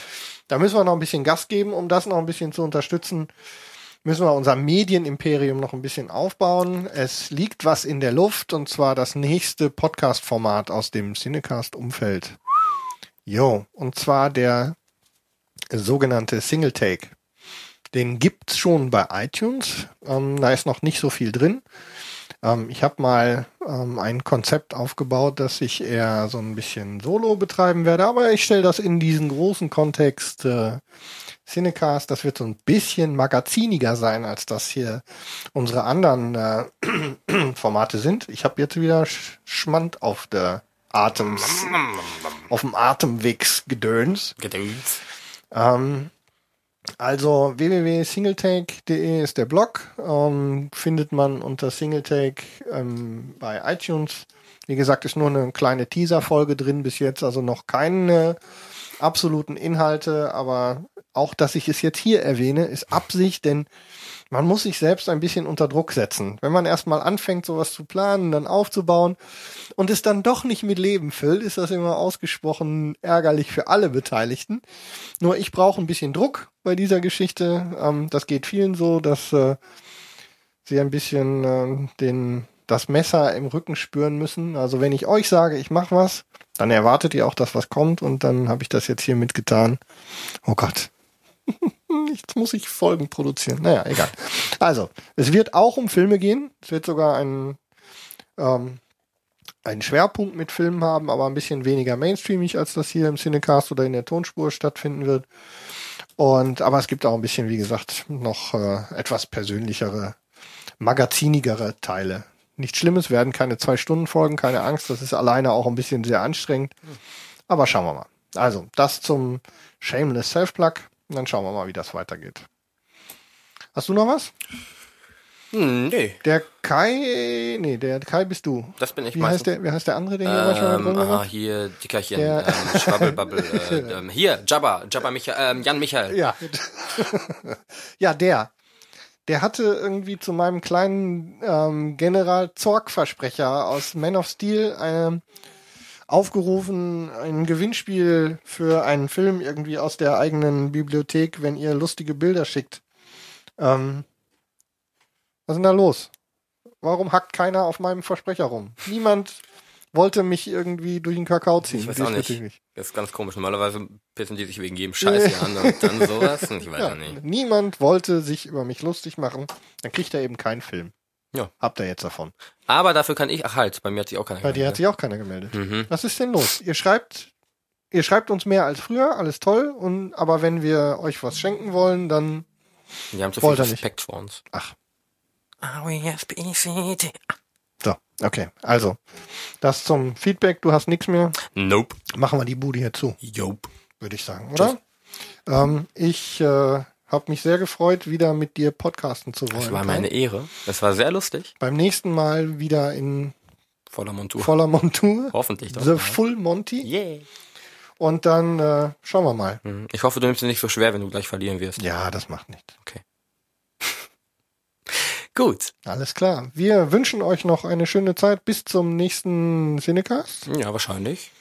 Wir freuen uns, dass ihr zugehört habt. Wenn ihr nicht, wenn ihr nicht zugehört habt, hört ihr das eh nicht. Hm. Ja. Ihr seid genau. doof. Alles klar. Man sieht sich. Bis dann. Tschüss.